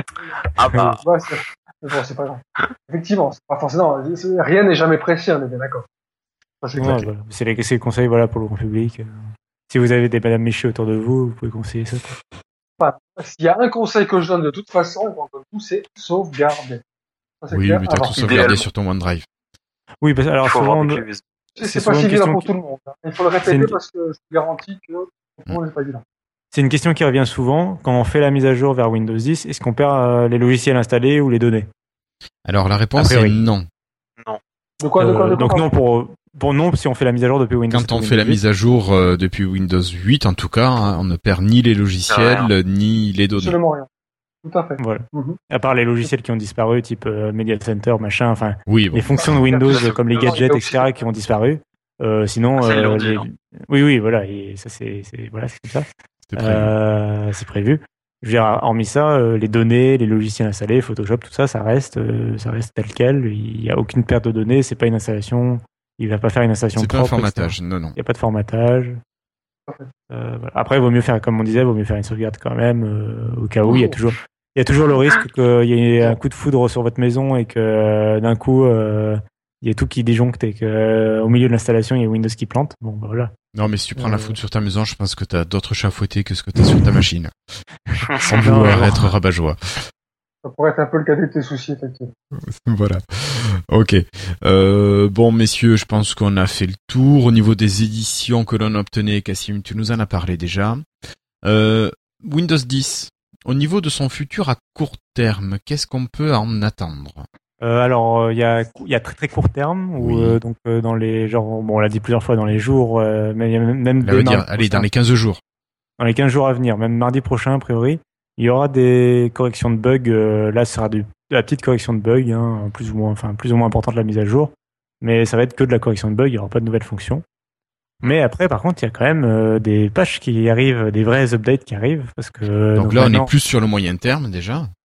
Et donc, euh, bon, parce que Windows est un service maintenant. Et donc, ça y est, là, on va rentrer dans la partie fun. Ça fait un an qu'on dit que Windows va devenir un service. Là, on va, ça y est, on va ren- rentrer dans la partie fun. va le vivre. Windows est Ouais. un service. Donc, euh, donc la première, première mise à jour importante qui va arriver, c'est en octobre. Euh, donc, euh, on sait que le nom de code de Windows 10 c'était Threshold. Et donc là, c'est la Threshold Wave 2 qui va arriver euh, en octobre. Donc, c'est euh, en fait, a priori, de ce qu'on comprend, c'est que Microsoft va sortir deux Windows maintenant par an, deux versions de deux updates de Windows par an. Donc il y aura une mise à jour à chaque fois au printemps et à l'été qui apporte beaucoup de fonctions, et une mise à jour euh, plutôt vers l'automne, en octobre a priori, corrige, optimise, et puis apporte quelques fonctions qui pouvaient manquer à l'Apple, mais surtout corrige et optimise. Euh, donc là, en- a priori, il y aura les nouvelles applications de messagerie. Euh, il y aura les extensions dans Edge. Je sais pas s'il y a d'autres. Après, il y a OneDrive. oui, il y a le nouveau client de OneDrive, l'application OneDrive qui arrive. Donc c'est tout un tas de choses comme ça qui arrivent pour pour le mois d'octobre avec Windows 10. Et puis après, si on parle à long terme, euh, à plus long terme, il y a l'an prochain, il y a la mise à jour Redstone qui devrait arriver. Donc là aussi, on parle de Redstone, Redstone 1 et Redstone 2, donc euh, respectivement au printemps et en octobre, enfin à l'automne. Euh, mais là, par contre, on sait pas trop ce que ça, on sait pas du tout ce que ça va apporter pour le moment, même si, euh, bah, a priori, c'est voilà, c'est la prochaine première grosse grosse mise à jour. Ce qui arrive en octobre, a priori, c'est Windows 10 Update 1, alors que faut garder en tête que Redstone ce serait plutôt un Windows 10.1, même si euh, commercialement il pourrait ne pas avoir ce nom. C'est c'est l'idée. quoi. Mm. Euh, voilà. Après, on peut parler de la fin d'année de Microsoft qui s'annonce euh, très très très chargée. Chargé Oh, je vois pas Allez. du tout pourquoi tu dis ça. Je peux vous faire une on est un petit peu dans la rumeur encore. Allez, vas-y, Cassim. Allez, fais-toi plaisir. De toute façon, c'est ton épisode ce soir. Bah, du coup, donc il y a Windows 10 la mise à jour. Il y a la Surface Pro 4 qui devrait arriver. Il y a Windows 10 mobile qui devrait arriver. Il y a les Lumia qui devraient arriver au moins le 950 et le 950 XL. Il y a Windows 10 pour les euh, Xbox One avec Cortana qui devrait arriver dessus. Il y a le Mm. Xbox. On a dit la fusion du Xbox Store avec euh, Xbox, avec euh, Windows Store. Euh, il y a Cortana qui devrait arriver en bêta en France d'ici la fin de l'année. Il y a Office 2016 qui vont arriver en septembre. Il y a One, donc le nouveau client, client OneDrive et le nouveau client de synchronisation. Il y a la messagerie universelle qui arrive avant la fin de l'année. Il y a HoloLens qui devrait arriver aussi avant la fin de l'année. Il y a la Microsoft Band 2 qui devrait arriver aussi avant la fin de l'année, logiquement, vu qu'ils ont annoncé la nouvelle génération et que, euh, en général, une génération est lancée un an après la précédente. Et ouf, ça y est, je crois que j'ai fait le tour. Ouais, mais ça fait déjà une fin d'année Ouais. bien chargée. Hein. Sachant Ah que oui. ça devrait être lancé dans les trois derniers mois de l'année. Et j'ai pas, Bah, j'ai c'est pas tout le temps qu'il leur jouer. reste, hein, je veux dire. Nous, on n'attend pas 2017, hein. Donc, euh, Faut y aller, les gars. Oui, oui, voilà, mais c'est quand même euh, voilà une- euh, quasiment tous leurs produits qui, va être, qui vont avoir une nouvelle génération euh, là à la fin de l'année, ouais. Euh, sachant que d'habitude, on, moi c'était un peu ma conclusion. Enfin, on le sent quand même. D'habitude, Windows sort en octobre, on est d'accord. Hein, Windows 8.1 était sorti en fin d'année. Oui. Windows 8 aussi, Windows 7 aussi, si je ne m'abuse. Oui. Euh, Enfin, souvent les Windows. C'était pas septembre. Oui, Huit- voilà. Non, euh, Euh, 8 points, je- il était sorti. Non, on parle de Windows 8 7. points était sorti. en- Ah, pardon. Euh, mais même Windows 7, euh, il me semble qu'il était quand même plutôt vers la fin de l'année, quoi. Fin de l'été, fin de l'année. Donc. Ouais, J'aurais dit euh, septembre, mais bon, bref. Mais voilà, quoi, c'est dans, ces eaux-là. Là, pour une fois, Windows 10 sort au milieu de l'été, on sent que, bah, en fait, la vraie sortie de Windows 10, entre guillemets, euh, pour moi, je pense que la vraie sortie de Windows 10, elle est en octobre, quoi, en même temps que Windows Octobre. 10 mobile, etc. Surface Pro 4. Oui, voilà, enfin, tout ça, euh, en gros, euh, tu comprends ça. que, enfin, quand tu regardes cette liste, tu comprends que la vraie sortie de Windows 10, le vrai, euh, le vrai écosystème, quoi, euh, les applications universelles, tout ça, c'est euh, la fin de l'année, quoi. Là, c'est juste pour être prêt pour la rentrée et bah, on peut commencer à faire la mise à jour. Hein. C'est le système. Je dis pas que le système est trop buggé ou qu'il est pas fini, hein, mais voilà. Franchement, j'ai hâte de voir ces flagships. Mais là, on- ça y est, on arrive dans la partie excitante quand même. Là, Mm. ça fait un an qu'on attendait Windows ça. 10. Là, ça y est. On, est enfin passé. ça ça- veut, ça veut dire qu'à la sortie de mobile, on va, on va voir toutes les mises à jour des applis cool aussi. Et il y aura plus jamais de distinction. Oui, Bah, écoute, aussi. on devrait. Il y aura trois updates euh, à chaque fois. Ça sera beau. Mm. Enfin, des une update par système euh, à chaque fois en même temps. Ça sera fantastique. oui, ouais, normalement, J'espère. A priori, c'est plus de raison. Les opérateurs veulent nous lâcher avec leur délai maintenant. Oui, Non, non, mais je, voulais ça, dire, euh, je voulais dire les applis, c'est-à-dire que en- avec 8 points, on nous a quand même dit, vous allez voir, les applis en dehors de l'OS, c'est magnifique. On va pouvoir les mettre à jour quand on veut. Puis au final, euh, donc voilà, donc en fait, ça sera 10. Bon, oui, oui, ça tu parles oui, des applications mises à jour par le store, oui. Ouais. C'est Euh, avec, ça. Windows Phone, avec Windows Phone, finalement, elles n'avaient jamais été mises à jour. Mais là, oui, elles sont forcément mises à jour. Après, bah, maintenant, Ça sera bien. Voilà, ça y est, je peux troller. Euh, maintenant, il va falloir s'habituer. Euh... c'est- Maintenant, elle va être mise à jour tout le temps, sauf que dans le changelog, il y aura écrit que c'est des nouveautés pour le bureau. euh. D'ailleurs, c'est déjà le cas. La mise à jour, le il y a- l'application Xbox qui a été mise à jour euh, pour activer le streaming. Et il y a le changelog quand tu lances l'application Xbox, il y a le changelog qui te dit oh le streaming est maintenant disponible vers, euh, depuis la Xbox One. Sauf que donc c'était donc ce, ce changelog il est apparu sur le Windows 10 mais aussi sur Windows 10 mobile vu que c'est la même application. Sauf que c'est pas disponible sur Windows 10 mobile. Donc, Ouais, bon, ça C'est rigolo. un, un petit Ouais, bug. Ça euh, viendra peut-être. Voilà. hein. Ça c'est mignon. ah, c'est voilà, c'est pour rigoler. C'est pas... Mm. Ça marche. Bon, messieurs, si on passait rapidement au sondage de Florian, qu'est-ce que vous en dites? Allons-y. Bien sûr. Allez. Bonjour, vous allez être mis en relation avec votre correspondant. Merci de patienter quelques instants, s'il vous plaît. Encore quelques secondes. Merci. Florian, c'est tout à toi. Alors, du coup, on va, je vais dire vite, le dire bien. Les derniers sondages, c'était évidemment sur Windows 10. Hein, on les avait lancés la semaine dernière, si je me souviens bien. Non. Tout à fait. Si, si, ça va, ça me rassure. Je suis pas complètement. Je crois que tu te fais taquiner là. Mais bon, je te sais ouais, je, je, je, je vois ça, je vois ça. Euh, du coup, la première chose, c'était justement comment est-ce que vous y passez à Windows 10 C'est-à-dire, est-ce que vous passez le jour même? Est-ce que vous passez après? Est-ce que vous attendez Pas du tout, parce qu'en fait, vous n'avez pas envie de passer à Windows 10, des choses comme ça. Euh, pour le coup, euh, ceux qui ont voté, euh, ils sont plutôt pour la sortie, euh, pour la mise à jour jour J, hein, ou Day One, Tiens, comme tiens. on peut le dire en anglais. Ce qui m'étonne pas. Donc finalement, quand on nous Ouais. dit oui, vous êtes un peu pressé, euh, bah, eh, vous êtes 21. Alors vous avez voté, 32 personnes ont voté, 66%, donc 21 votes, ont voté le 29 juillet. Ça veut bien dire ce que ça veut bien dire. Les gens qui ont Je voté, te parie ce que tu veux, Kevin, je suis écoute d'accord. Ah, ça, ça, ça, ça doit être, ça doit être des gens qui sont tombés par hasard, par hasard sur la Oui, voilà. et qui ont mis l'accélérateur. Euh, ensuite, dès la semaine qui suit, donc bon, c'est c'est pas mal.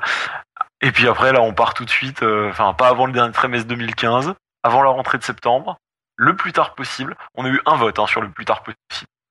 Donc voilà. Après, ce qui est assez rigolo, c'est que je, je, je ne sais pas, mais ce qui est rigolo, c'est que quand on part du bas et qu'on monte, on a un vote, deux votes, trois votes, et c'est après qu'on passe à 5 puis à 21. Donc voilà, mais dans l'ensemble, tout le monde avait super hâte. Le statut d'insider, donc est-ce que vous étiez insider ou pas? Là aussi, bah, sans surprise, c'est parfaitement logique avec ce que vous nous avez dit au-dessus. Il y en a beaucoup qui étaient insider depuis le début, ou presque 30 votes en tout. 17 votes qui étaient insider, enfin 17 personnes qui étaient insider depuis le départ. 7 personnes qui sont devenues insider plus récemment. 4 bah, qui avaient envie mais qui n'ont pas franchi le pas. Ça peut arriver, hein, c'est pas pas grave. De toute manière, euh, les insiders, ça va sûrement reprendre après. hein. Donc il y aura toujours moyen de, de revenir. Et puis euh, il y a quelqu'un qui qui, qui qui qui peut pas, enfin deux personnes qui qui peuvent pas. C'est pas possible de tester du software buggé, c'est voilà. Qui peut Euh, bugger. On peut comprendre hein, de toute façon. Voilà.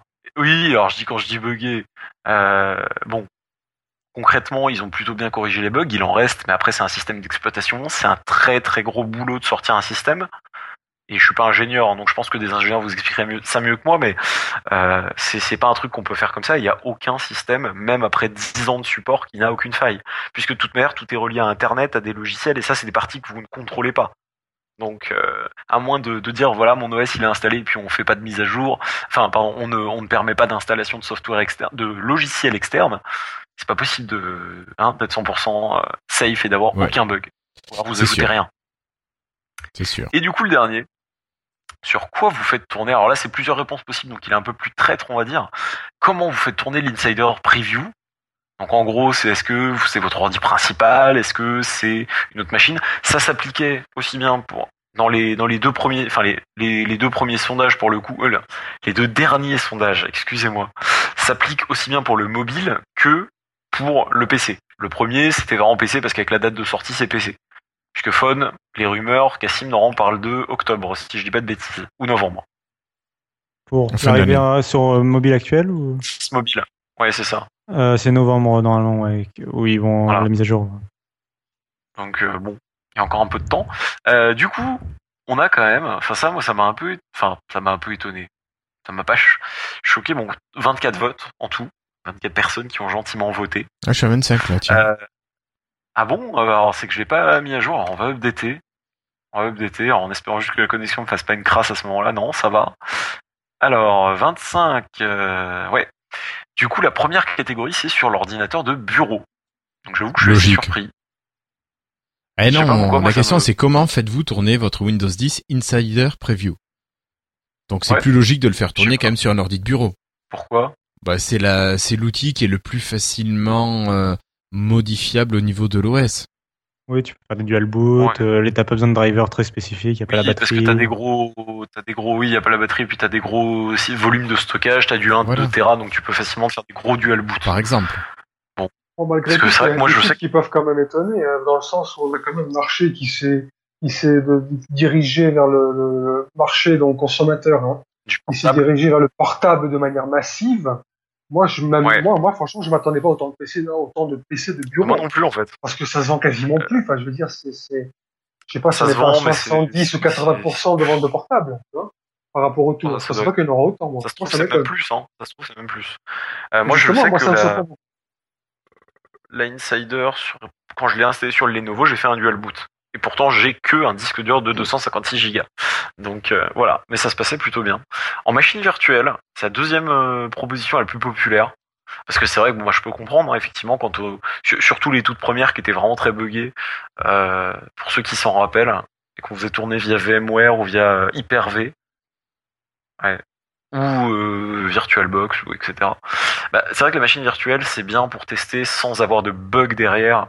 Enfin, on a des bugs, mais c'est dans une machine qui n'existe pas, on va dire. Tout le monde voit ce que c'est rapidement une machine virtuelle. Une machine virtuelle, c'est l'ordinateur qui va faire croire qu'à l'intérieur, il y a un autre ordinateur qui tourne. Donc, il va prendre en ressource une partie de l'ordinateur réel et l'attribuer euh, de manière complètement euh, totalitaire à la machine virtuelle. Donc, ça va être bloqué euh, pour ça et ça permet de pouvoir utiliser un système d'exploitation, de tester des Sans logiciels sur un autre le système d'exploitation. Ce qui était très pratique pour les développeurs qui font euh, marcher des logiciels sur des vieilles versions de Windows, par exemple. Donc voilà, hein, pour le coup. Euh, après, c'est troisième proposition, smartphone secondaire de test. Pareil, ça je comprends parfaitement. Euh, dès qu'on a un smartphone de test, bah vous carrément, je- je- enfin vous, je dis vous, euh, chez Lifestyle, vous êtes plusieurs du coup euh, à vous être procuré un smartphone de test, hein, si je dis pas de bêtises, assez récemment. Tout à fait, tout à fait. Ouais, Ah, ouais. c'est- C'était des 435. Si je voilà, bah, écoute, on a tapé petit, et n'empêche que tu vois si l'OS marche sur le tout petit téléphone, et, et ça marche pas mal. Ouais, donc c'est- c'est- Moi, je vais tester tout ça sur 930 la semaine prochaine. J'aurai une autre, Ah, tout de suite. Il t'aura une autre vision des choses. 930. Ah ouais, ouais. Faut y aller maintenant. C'est, Ouais, c'est- voilà. ouais. quoi. Ça a commencé, maintenant il faut, il faut, il faut- Ouais, faut avoir le pack qui va bien. plus le Surface Pro 2 Euh, aussi. Donc, ça va être- Moi, je l'ai vu sur un 1320 aujourd'hui, la, la Insider Preview. Ça marchait super bien. Ça marchait Ouais. bien. C'était fluide et tout, c'était pas mal, ouais. Ouais, il y a juste une chose qui me fait peur quand même, c'est 930 d'ailleurs sur les autres, c'est l'autonomie par rapport au preview. Ah ben, on peut jamais C'est la seule chose savoir. qui m'inquiète un peu. On verra. Ouais, Euh. donc euh, bah du coup, moi je fais tourner ça sur, euh, enfin quand quand j'ai le temps de le lancer sur un 920 parce que ben il est vieux, même si je l'aime encore beaucoup. Euh, mon 830 en fait il est dans un tiroir pour l'instant et mon 930 bah, c'est celui que j'utilise qui a pas une si bonne batterie que ça, je confirme. Encore une fois. Mais tu, tu vas pas Franchement j'ai l'échanger j'ai hâte de... de quoi le, Le le 930 930? Non, parce que c'est tous les 930 qui ont des batteries euh, correctes on va dire. Mais bon, pour l'instant, c'est ce qu'il y a de mieux, quoi. Alors après, j'attendrai de voir la tête des, des 950, 950 XL, de l'éventuel Surface Phone, euh, puis du prix, puis tout ça, tout ça. Euh, c'est vrai que le 15-20 me manque. Et parce que la taille d'écran, malgré tout, les 5 pouces, moi, je trouve ça toujours un peu trop petit. Ouais, mais ça, Je- ça c'est vraiment Ah. subjectif, hein, la taille d'écran. C'est personnel. Je pense hein. que le très 15 personnel. hein. restera mythique jusqu'à l'arrivée des prochains, très franchement. Ouais. Et là, je, plus, je, je, j'adhère totalement à ton, à ton opinion. Ok. Bah après, le, le 830 avait la bonne batterie du coup que je cherche, enfin était mieux en tout cas un petit peu que le 930, mais euh, mais bon, c'est un écran HD, c'est 10 millions de pixels, euh, qui, qui est déjà excellent, hein, mais voilà, quand on est habitué à avoir des, des, des trucs comme ça, donc j'attends. Alors évidemment, vous doutez bien que je vais pas, je vais pas acheter un, un iPhone 6s. Hein. Quoique j'aurais peut-être dû, en fait, j'aurais dû la tourner autrement. C'est pas rigolo dit comme ça. J'aurais dû dire que j'allais m'acheter un iPhone 6s. Et bref, vous avez compris. Euh, Oui, c'est pas la peine. est-ce que j'en étais? Ultra portable? Ah, ça, ça, ça, ça me surprend moins pour le coup. Euh, Il y en a quand même 6 qui ont installé ça sur un ultra portable. Alors qui est-ce qui a voté du coup? Qui est-ce qui est présent et qui a fait ça sur un ultra Moi, portable monsieur, Flobo, j'imagine. moi, monsieur, je suis coupable. Voilà. T'as fait ça sur quoi du coup déjà? Sur euh, ta SP Sur mon Zen, Sur- C'est ça mon sur ta Zenbook. SP3.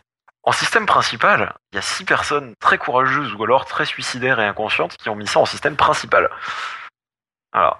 Ça, je sais pas, vous l'avez fait sur Lifestyle, il y a quelqu'un qui l'a fait À part moi? Euh, en système principal? Non. Euh, Ouais, Cassim, Windows si, 10. si. Windows 10 sur J'avais mobile essayé au début. Oui, oui, euh, début, moi, euh, moi sur. euh. Oui, oui, moi oui. Non, non, on parlait principal sur smartphone. Hein. Oui, moi j'avais essayé, Ah euh, non, Guillaume, au tout début avec mon, avec mon 15-20, mais c'était tout simplement pas, pas, pas jouable. Oui, non, mais les premières versions de Windows 10 Mobile étaient Bah, difficiles à conserver. C'est là que j'avais essayé, puis ça, ça avait pas du tout bien marché.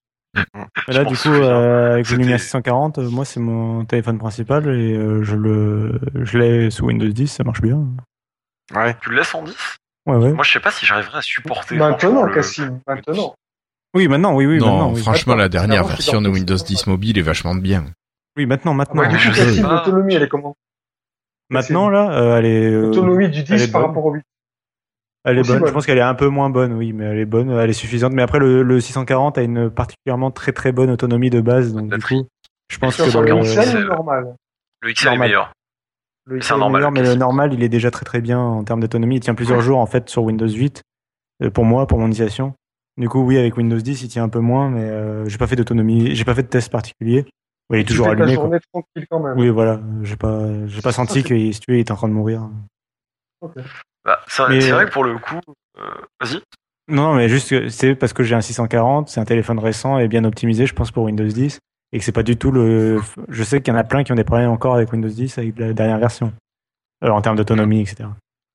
Sur un 920, par exemple, le vieux Ouais, 920, voilà, là, oui, mais là, Faut- faut- oui, euh, il abuse. Enfin, il, là, il a deux ans et demi, il commence à. oui, voilà, à le pauvre là, au bout d'un moment, bon, la même la mémoire commence à flancher, enfin voilà quoi. Faut- Faudrait que je teste euh, la nouvelle build sur mon 830 pour voir sur la tablette Donc il y en Donc a trois il y en a qui un l'ont fait, donc Cassim, en multi-boot. Enfin, là, par contre, c'est là où j'ai été choqué en fait. qui est que ça? Il y a, bah ouais, il y a plus de gens qui l'ont installé en fait en machine virtuelle. qu'en- Enfin, du, du côté safe, c'est logique, mais euh, je sais pas. Ouais. Je sais pas. Après, on n'a pas eu. un- On a, oula, Non, il y a quelqu'un qui a dû toucher son micro. appuyé. Ouais. Je, je pense que c'est ça. Euh, après, bon, j'ai eu 25 votants. On a fait mieux.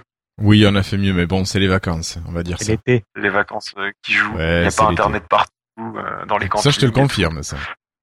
Messieurs, si on enchaînait, il est déjà minuit moins le quart. Ah oui, quand même. Euh, Allons-y. je vous propose, messieurs, de, de passer directement à notre rubrique des freetiles. Vous êtes d'accord?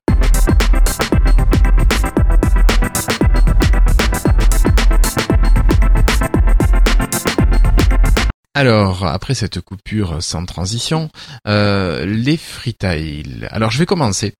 Euh, si certains ont suivi mon compte Instagram ou Twitter, vous avez vu que j'étais en plein pensage ces jours-ci et j'en ai profité pour rattraper euh, pas mal de podcasts que j'avais en retard. C'est vrai que c'est vachement pratique pour ça. Euh, tu frottes, t'as pas besoin de réfléchir à ce que tu fais, donc tu peux écouter. Donc euh, je me suis fait cet après-midi par exemple trois trois rendez-vous tech, les trois derniers, et euh, j'ai pris pas mal de plaisir à écouter Patrick Béja euh, bah, parler de tech et puis euh, déclarer sa flamme pour Windows. Je trouve que ça faisait vachement plaisir d'entendre quelqu'un d'aussi positif. Euh, voilà. Et puis je voulais aussi saluer les podcasts de Plan B et de Quid Novi qui ont accompagné mes séances de ponçage. Voilà. Euh, puis une petite astuce, si vous avez besoin de mettre votre téléphone en sécurité, le sachet congélation, c'est génial. Et puis avec euh, l'écran sensitif, on peut utiliser l'écran à travers, c'est super. Voilà. Donc un petit freetile euh, pratico-pratique. et puis je laisse la parole à Cassim. Ouh, là, c'était court. Mais euh, freetile, normalement, c'est une minute. Oui, oui, oui, c'est vrai. Moi, je suis habitué au freestyle de une demi-heure. Non, non, non, Euh, pense d'ailleurs, montage, j'ai- pense montage. Non, sans blague. D'ailleurs, je vais commencer le mien euh, avant de plus gratter. Euh, mais en Top, plus, aujourd'hui, aujourd'hui, je vais faire court. Euh, bah, c'est aussi du podcast. où- moi, j'ai du coup, il y a pas longtemps, j'ai écouté il y a pas longtemps euh, les premiers épisodes de Geeking Beats. Donc, c'est une un hors-série de, de- du podcast Geeking qui est assez connu quand même. C'est le podcast vidéo, je pense, euh, le plus connu en France euh, tech. Euh, donc là, ils font un hors-série en fait. euh, Enfin, c'est un hors-série régulier. Le qui se divise maintenant. Il y en a, il y en a, il y a un geeking spécial jeu vidéo. Bon là, c'est le geeking spécial high tech, donc Beats. Euh, et donc ils parlent Windows. D'ailleurs, euh, je pense que la semaine prochaine, à mon avis, ils vont tester Windows 10. Ils avaient l'air assez enthousiastes. euh, Cédric Bonnet avait l'air assez enthousiaste par Windows 10.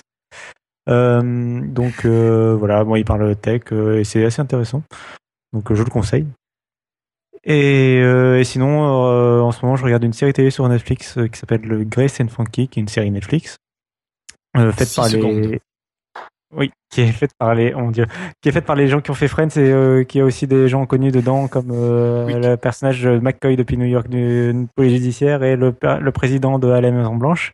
Et euh, je vais arrêter de parler comme ça parce que j'aurais pas plus. Euh, mais non, mais bon, c'est une bonne comédie, euh, c'est rigolo, ça, ça, ça fait pas rire toutes les trois secondes, mais c'est sympathique à regarder. C'est disponible sur Netflix et donc quand on a, un abonnement, quand on a un abonnement Netflix, bah, on- en profiter. C'est plus ou moins gratuit, et donc il faut en profiter, c'est cool. Voilà, il y a- ça fait 13 épisodes, je crois, de 30 minutes à peu près. Et euh, voilà, c'est fort sympathique. Merci Cassim.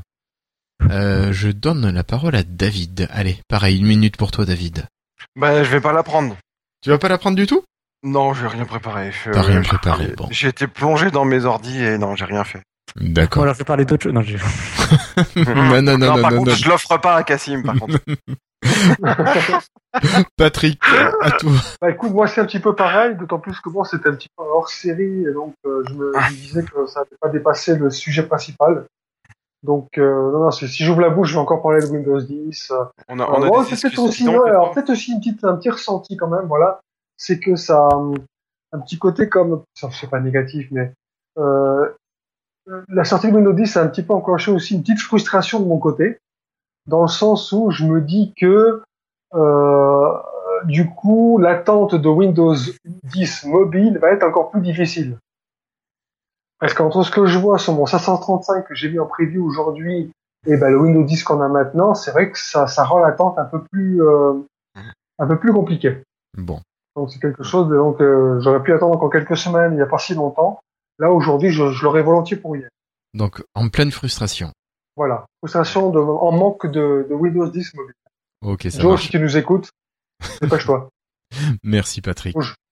Et pour terminer, Florian, Je vais la prendre aussi. tu vas la prendre Euh, aussi? comment dire? Je partage ta frustration, Patrick, parce que en fait, que, vu que maintenant j'utilise Cortana sur Windows 10, bah, j'aimerais bien que mes rappels ils se synchronisent. Et le seul téléphone que j'ai qui puisse synchroniser ces fameux rappels, c'est mon OnePlus One, puisqu'il a le l'APK leaké, euh, enfin pardon, l'application non Cortana qui avait fuité il y a pas longtemps, donc qui est toute moche mais qui fonctionne. Donc voilà très rapidement. Et sinon, euh, pour ceux qui aiment bien les jeux un peu barrés, alors c'est pas un très grand jeu, mais si vous aimez les jeux type Game Dev Tycoon, si vous aimez en fait tous ces jeux un petit peu de semi-simulation euh, où vous allez avoir des choix à faire, euh, ça peut être développeur de jeux, ça peut être un peu les autres tycoon. Alors c'est pas du tout aussi riche, hein, attention. Attention, je, je tiens à préciser.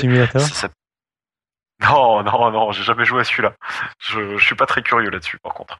Euh, Il y a Holy Potatoes, a Weapon, a Weapon Shop, qui est sorti sur Steam et qui est, qui est pour l'instant dispo que sur Steam. Ça coûte 15 euros. C'est un jeu où en fait, bah, vous êtes dans un univers avec des patates. Oui, des patates. Des pommes de terre. Enfin, faut imaginer. Ah, tu, as- tu l'as vu? C'est Non, non, c'est- je- c'est j'en ai super rigolo. Ah, pardon. Attention, 20 secondes Euh, et les coups de fouet. C'est c'est très fun. C'est comment dire, c'est pas un, voilà, il y aura pas 20 milliards euh, parce qu'en gros, vous êtes un forgeron et donc vous dirigez une forge et le but c'est de s'agrandir et puis de forger des armes et de rendre les aventuriers auxquels vous vendez les armes contents. Plus ils gagnent d'expérience, plus vous vous gagnez de réputation et évidemment vous cherchez aussi à gagner des sous. Euh, donc voilà, et puis après on peut découvrir des matériaux, on peut explorer des mondes, on peut etc etc. Il y a un système de level, il y a un système de talent, enfin a- c'est vraiment sympa. Dans le même genre très très très très rapidement mais alors là c'est beaucoup plus sérieux et c'est beaucoup plus spécial jeu de niche. Vous avez Big Pharma dont Gamecult a récemment parlé c'est grâce à eux que j'ai découvert ça très rapidement. Euh, et là bah en fait vous allez avoir un entrepôt dans lequel le but c'est de créer des médicaments et euh, bah, au début vous faites des médicaments assez dégueux en fait et le but c'est évidemment de faire des médicaments de mieux en mieux donc c'est le même principe Euh, mais par contre c'est très enfin c'est enfin ça a le look d'un d'un hôpital Enfin, faut s'imaginer des vraiment, c'est c'est très austère.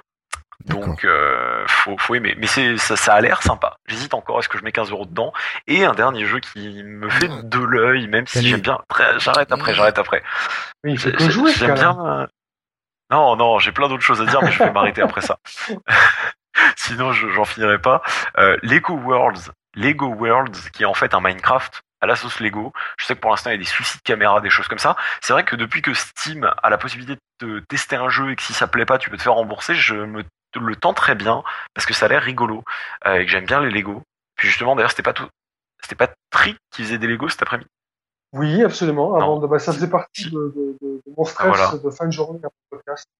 Puisque Ah bah, j'avais bah, voilà. un de fils à faire, suivi de grillades, donc rien à voir entre l'un et l'autre, mais j'étais un petit peu euh, stress par le temps. Mais c'était un- toujours un immense plaisir.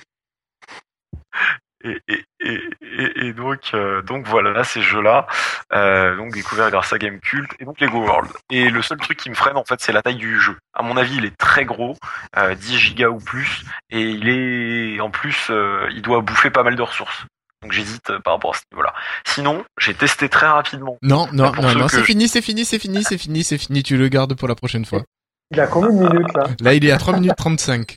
Là, Bon d'accord, j'avoue, j'ai un Le JB. peu de JB. À la potence. Ah Voilà. putain. Ok. D'un coup, il m'a mis un coup de vieux dans la tronche. J'ai fait 3 minutes 30. Hein. Ouais. Qu'est-ce que c'est que le JB Oh merde. J'ai Ah fait là pire. Oui, je suis vieux, je suis très vieux.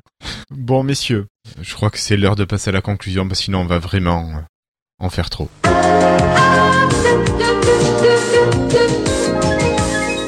Alors, euh, je tenais à remercier les amis Nustico, Dotprod, qui ont pas mal échangé sur le site, Nustico qui a laissé pas mal euh, d'informations. Merci aussi à Cyril, euh, qui nous a parlé un petit peu de l'utilisation du SenseCore et qui nous parlait de l'application Sensi qui lui permet d'importer dans une base toutes les informations qui sont recueillies par le téléphone et sans limite de profondeur. Voilà, donc un truc sympa.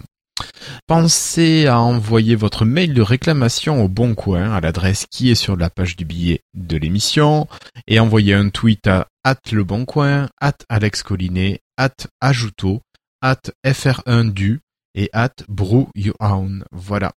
Pour leur demander bien sûr où en est l'application pour Windows Phone ou Windows 10 mobile.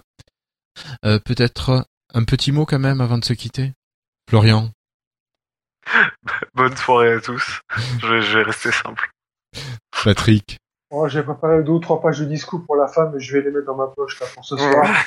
Juste euh, voilà, donc euh, merci de, merci à tous ceux qui sont. Allez, un petit hommage au chat qui a quand même tenu bon, hein, quand même. Il est au minuit, ils sont toujours là.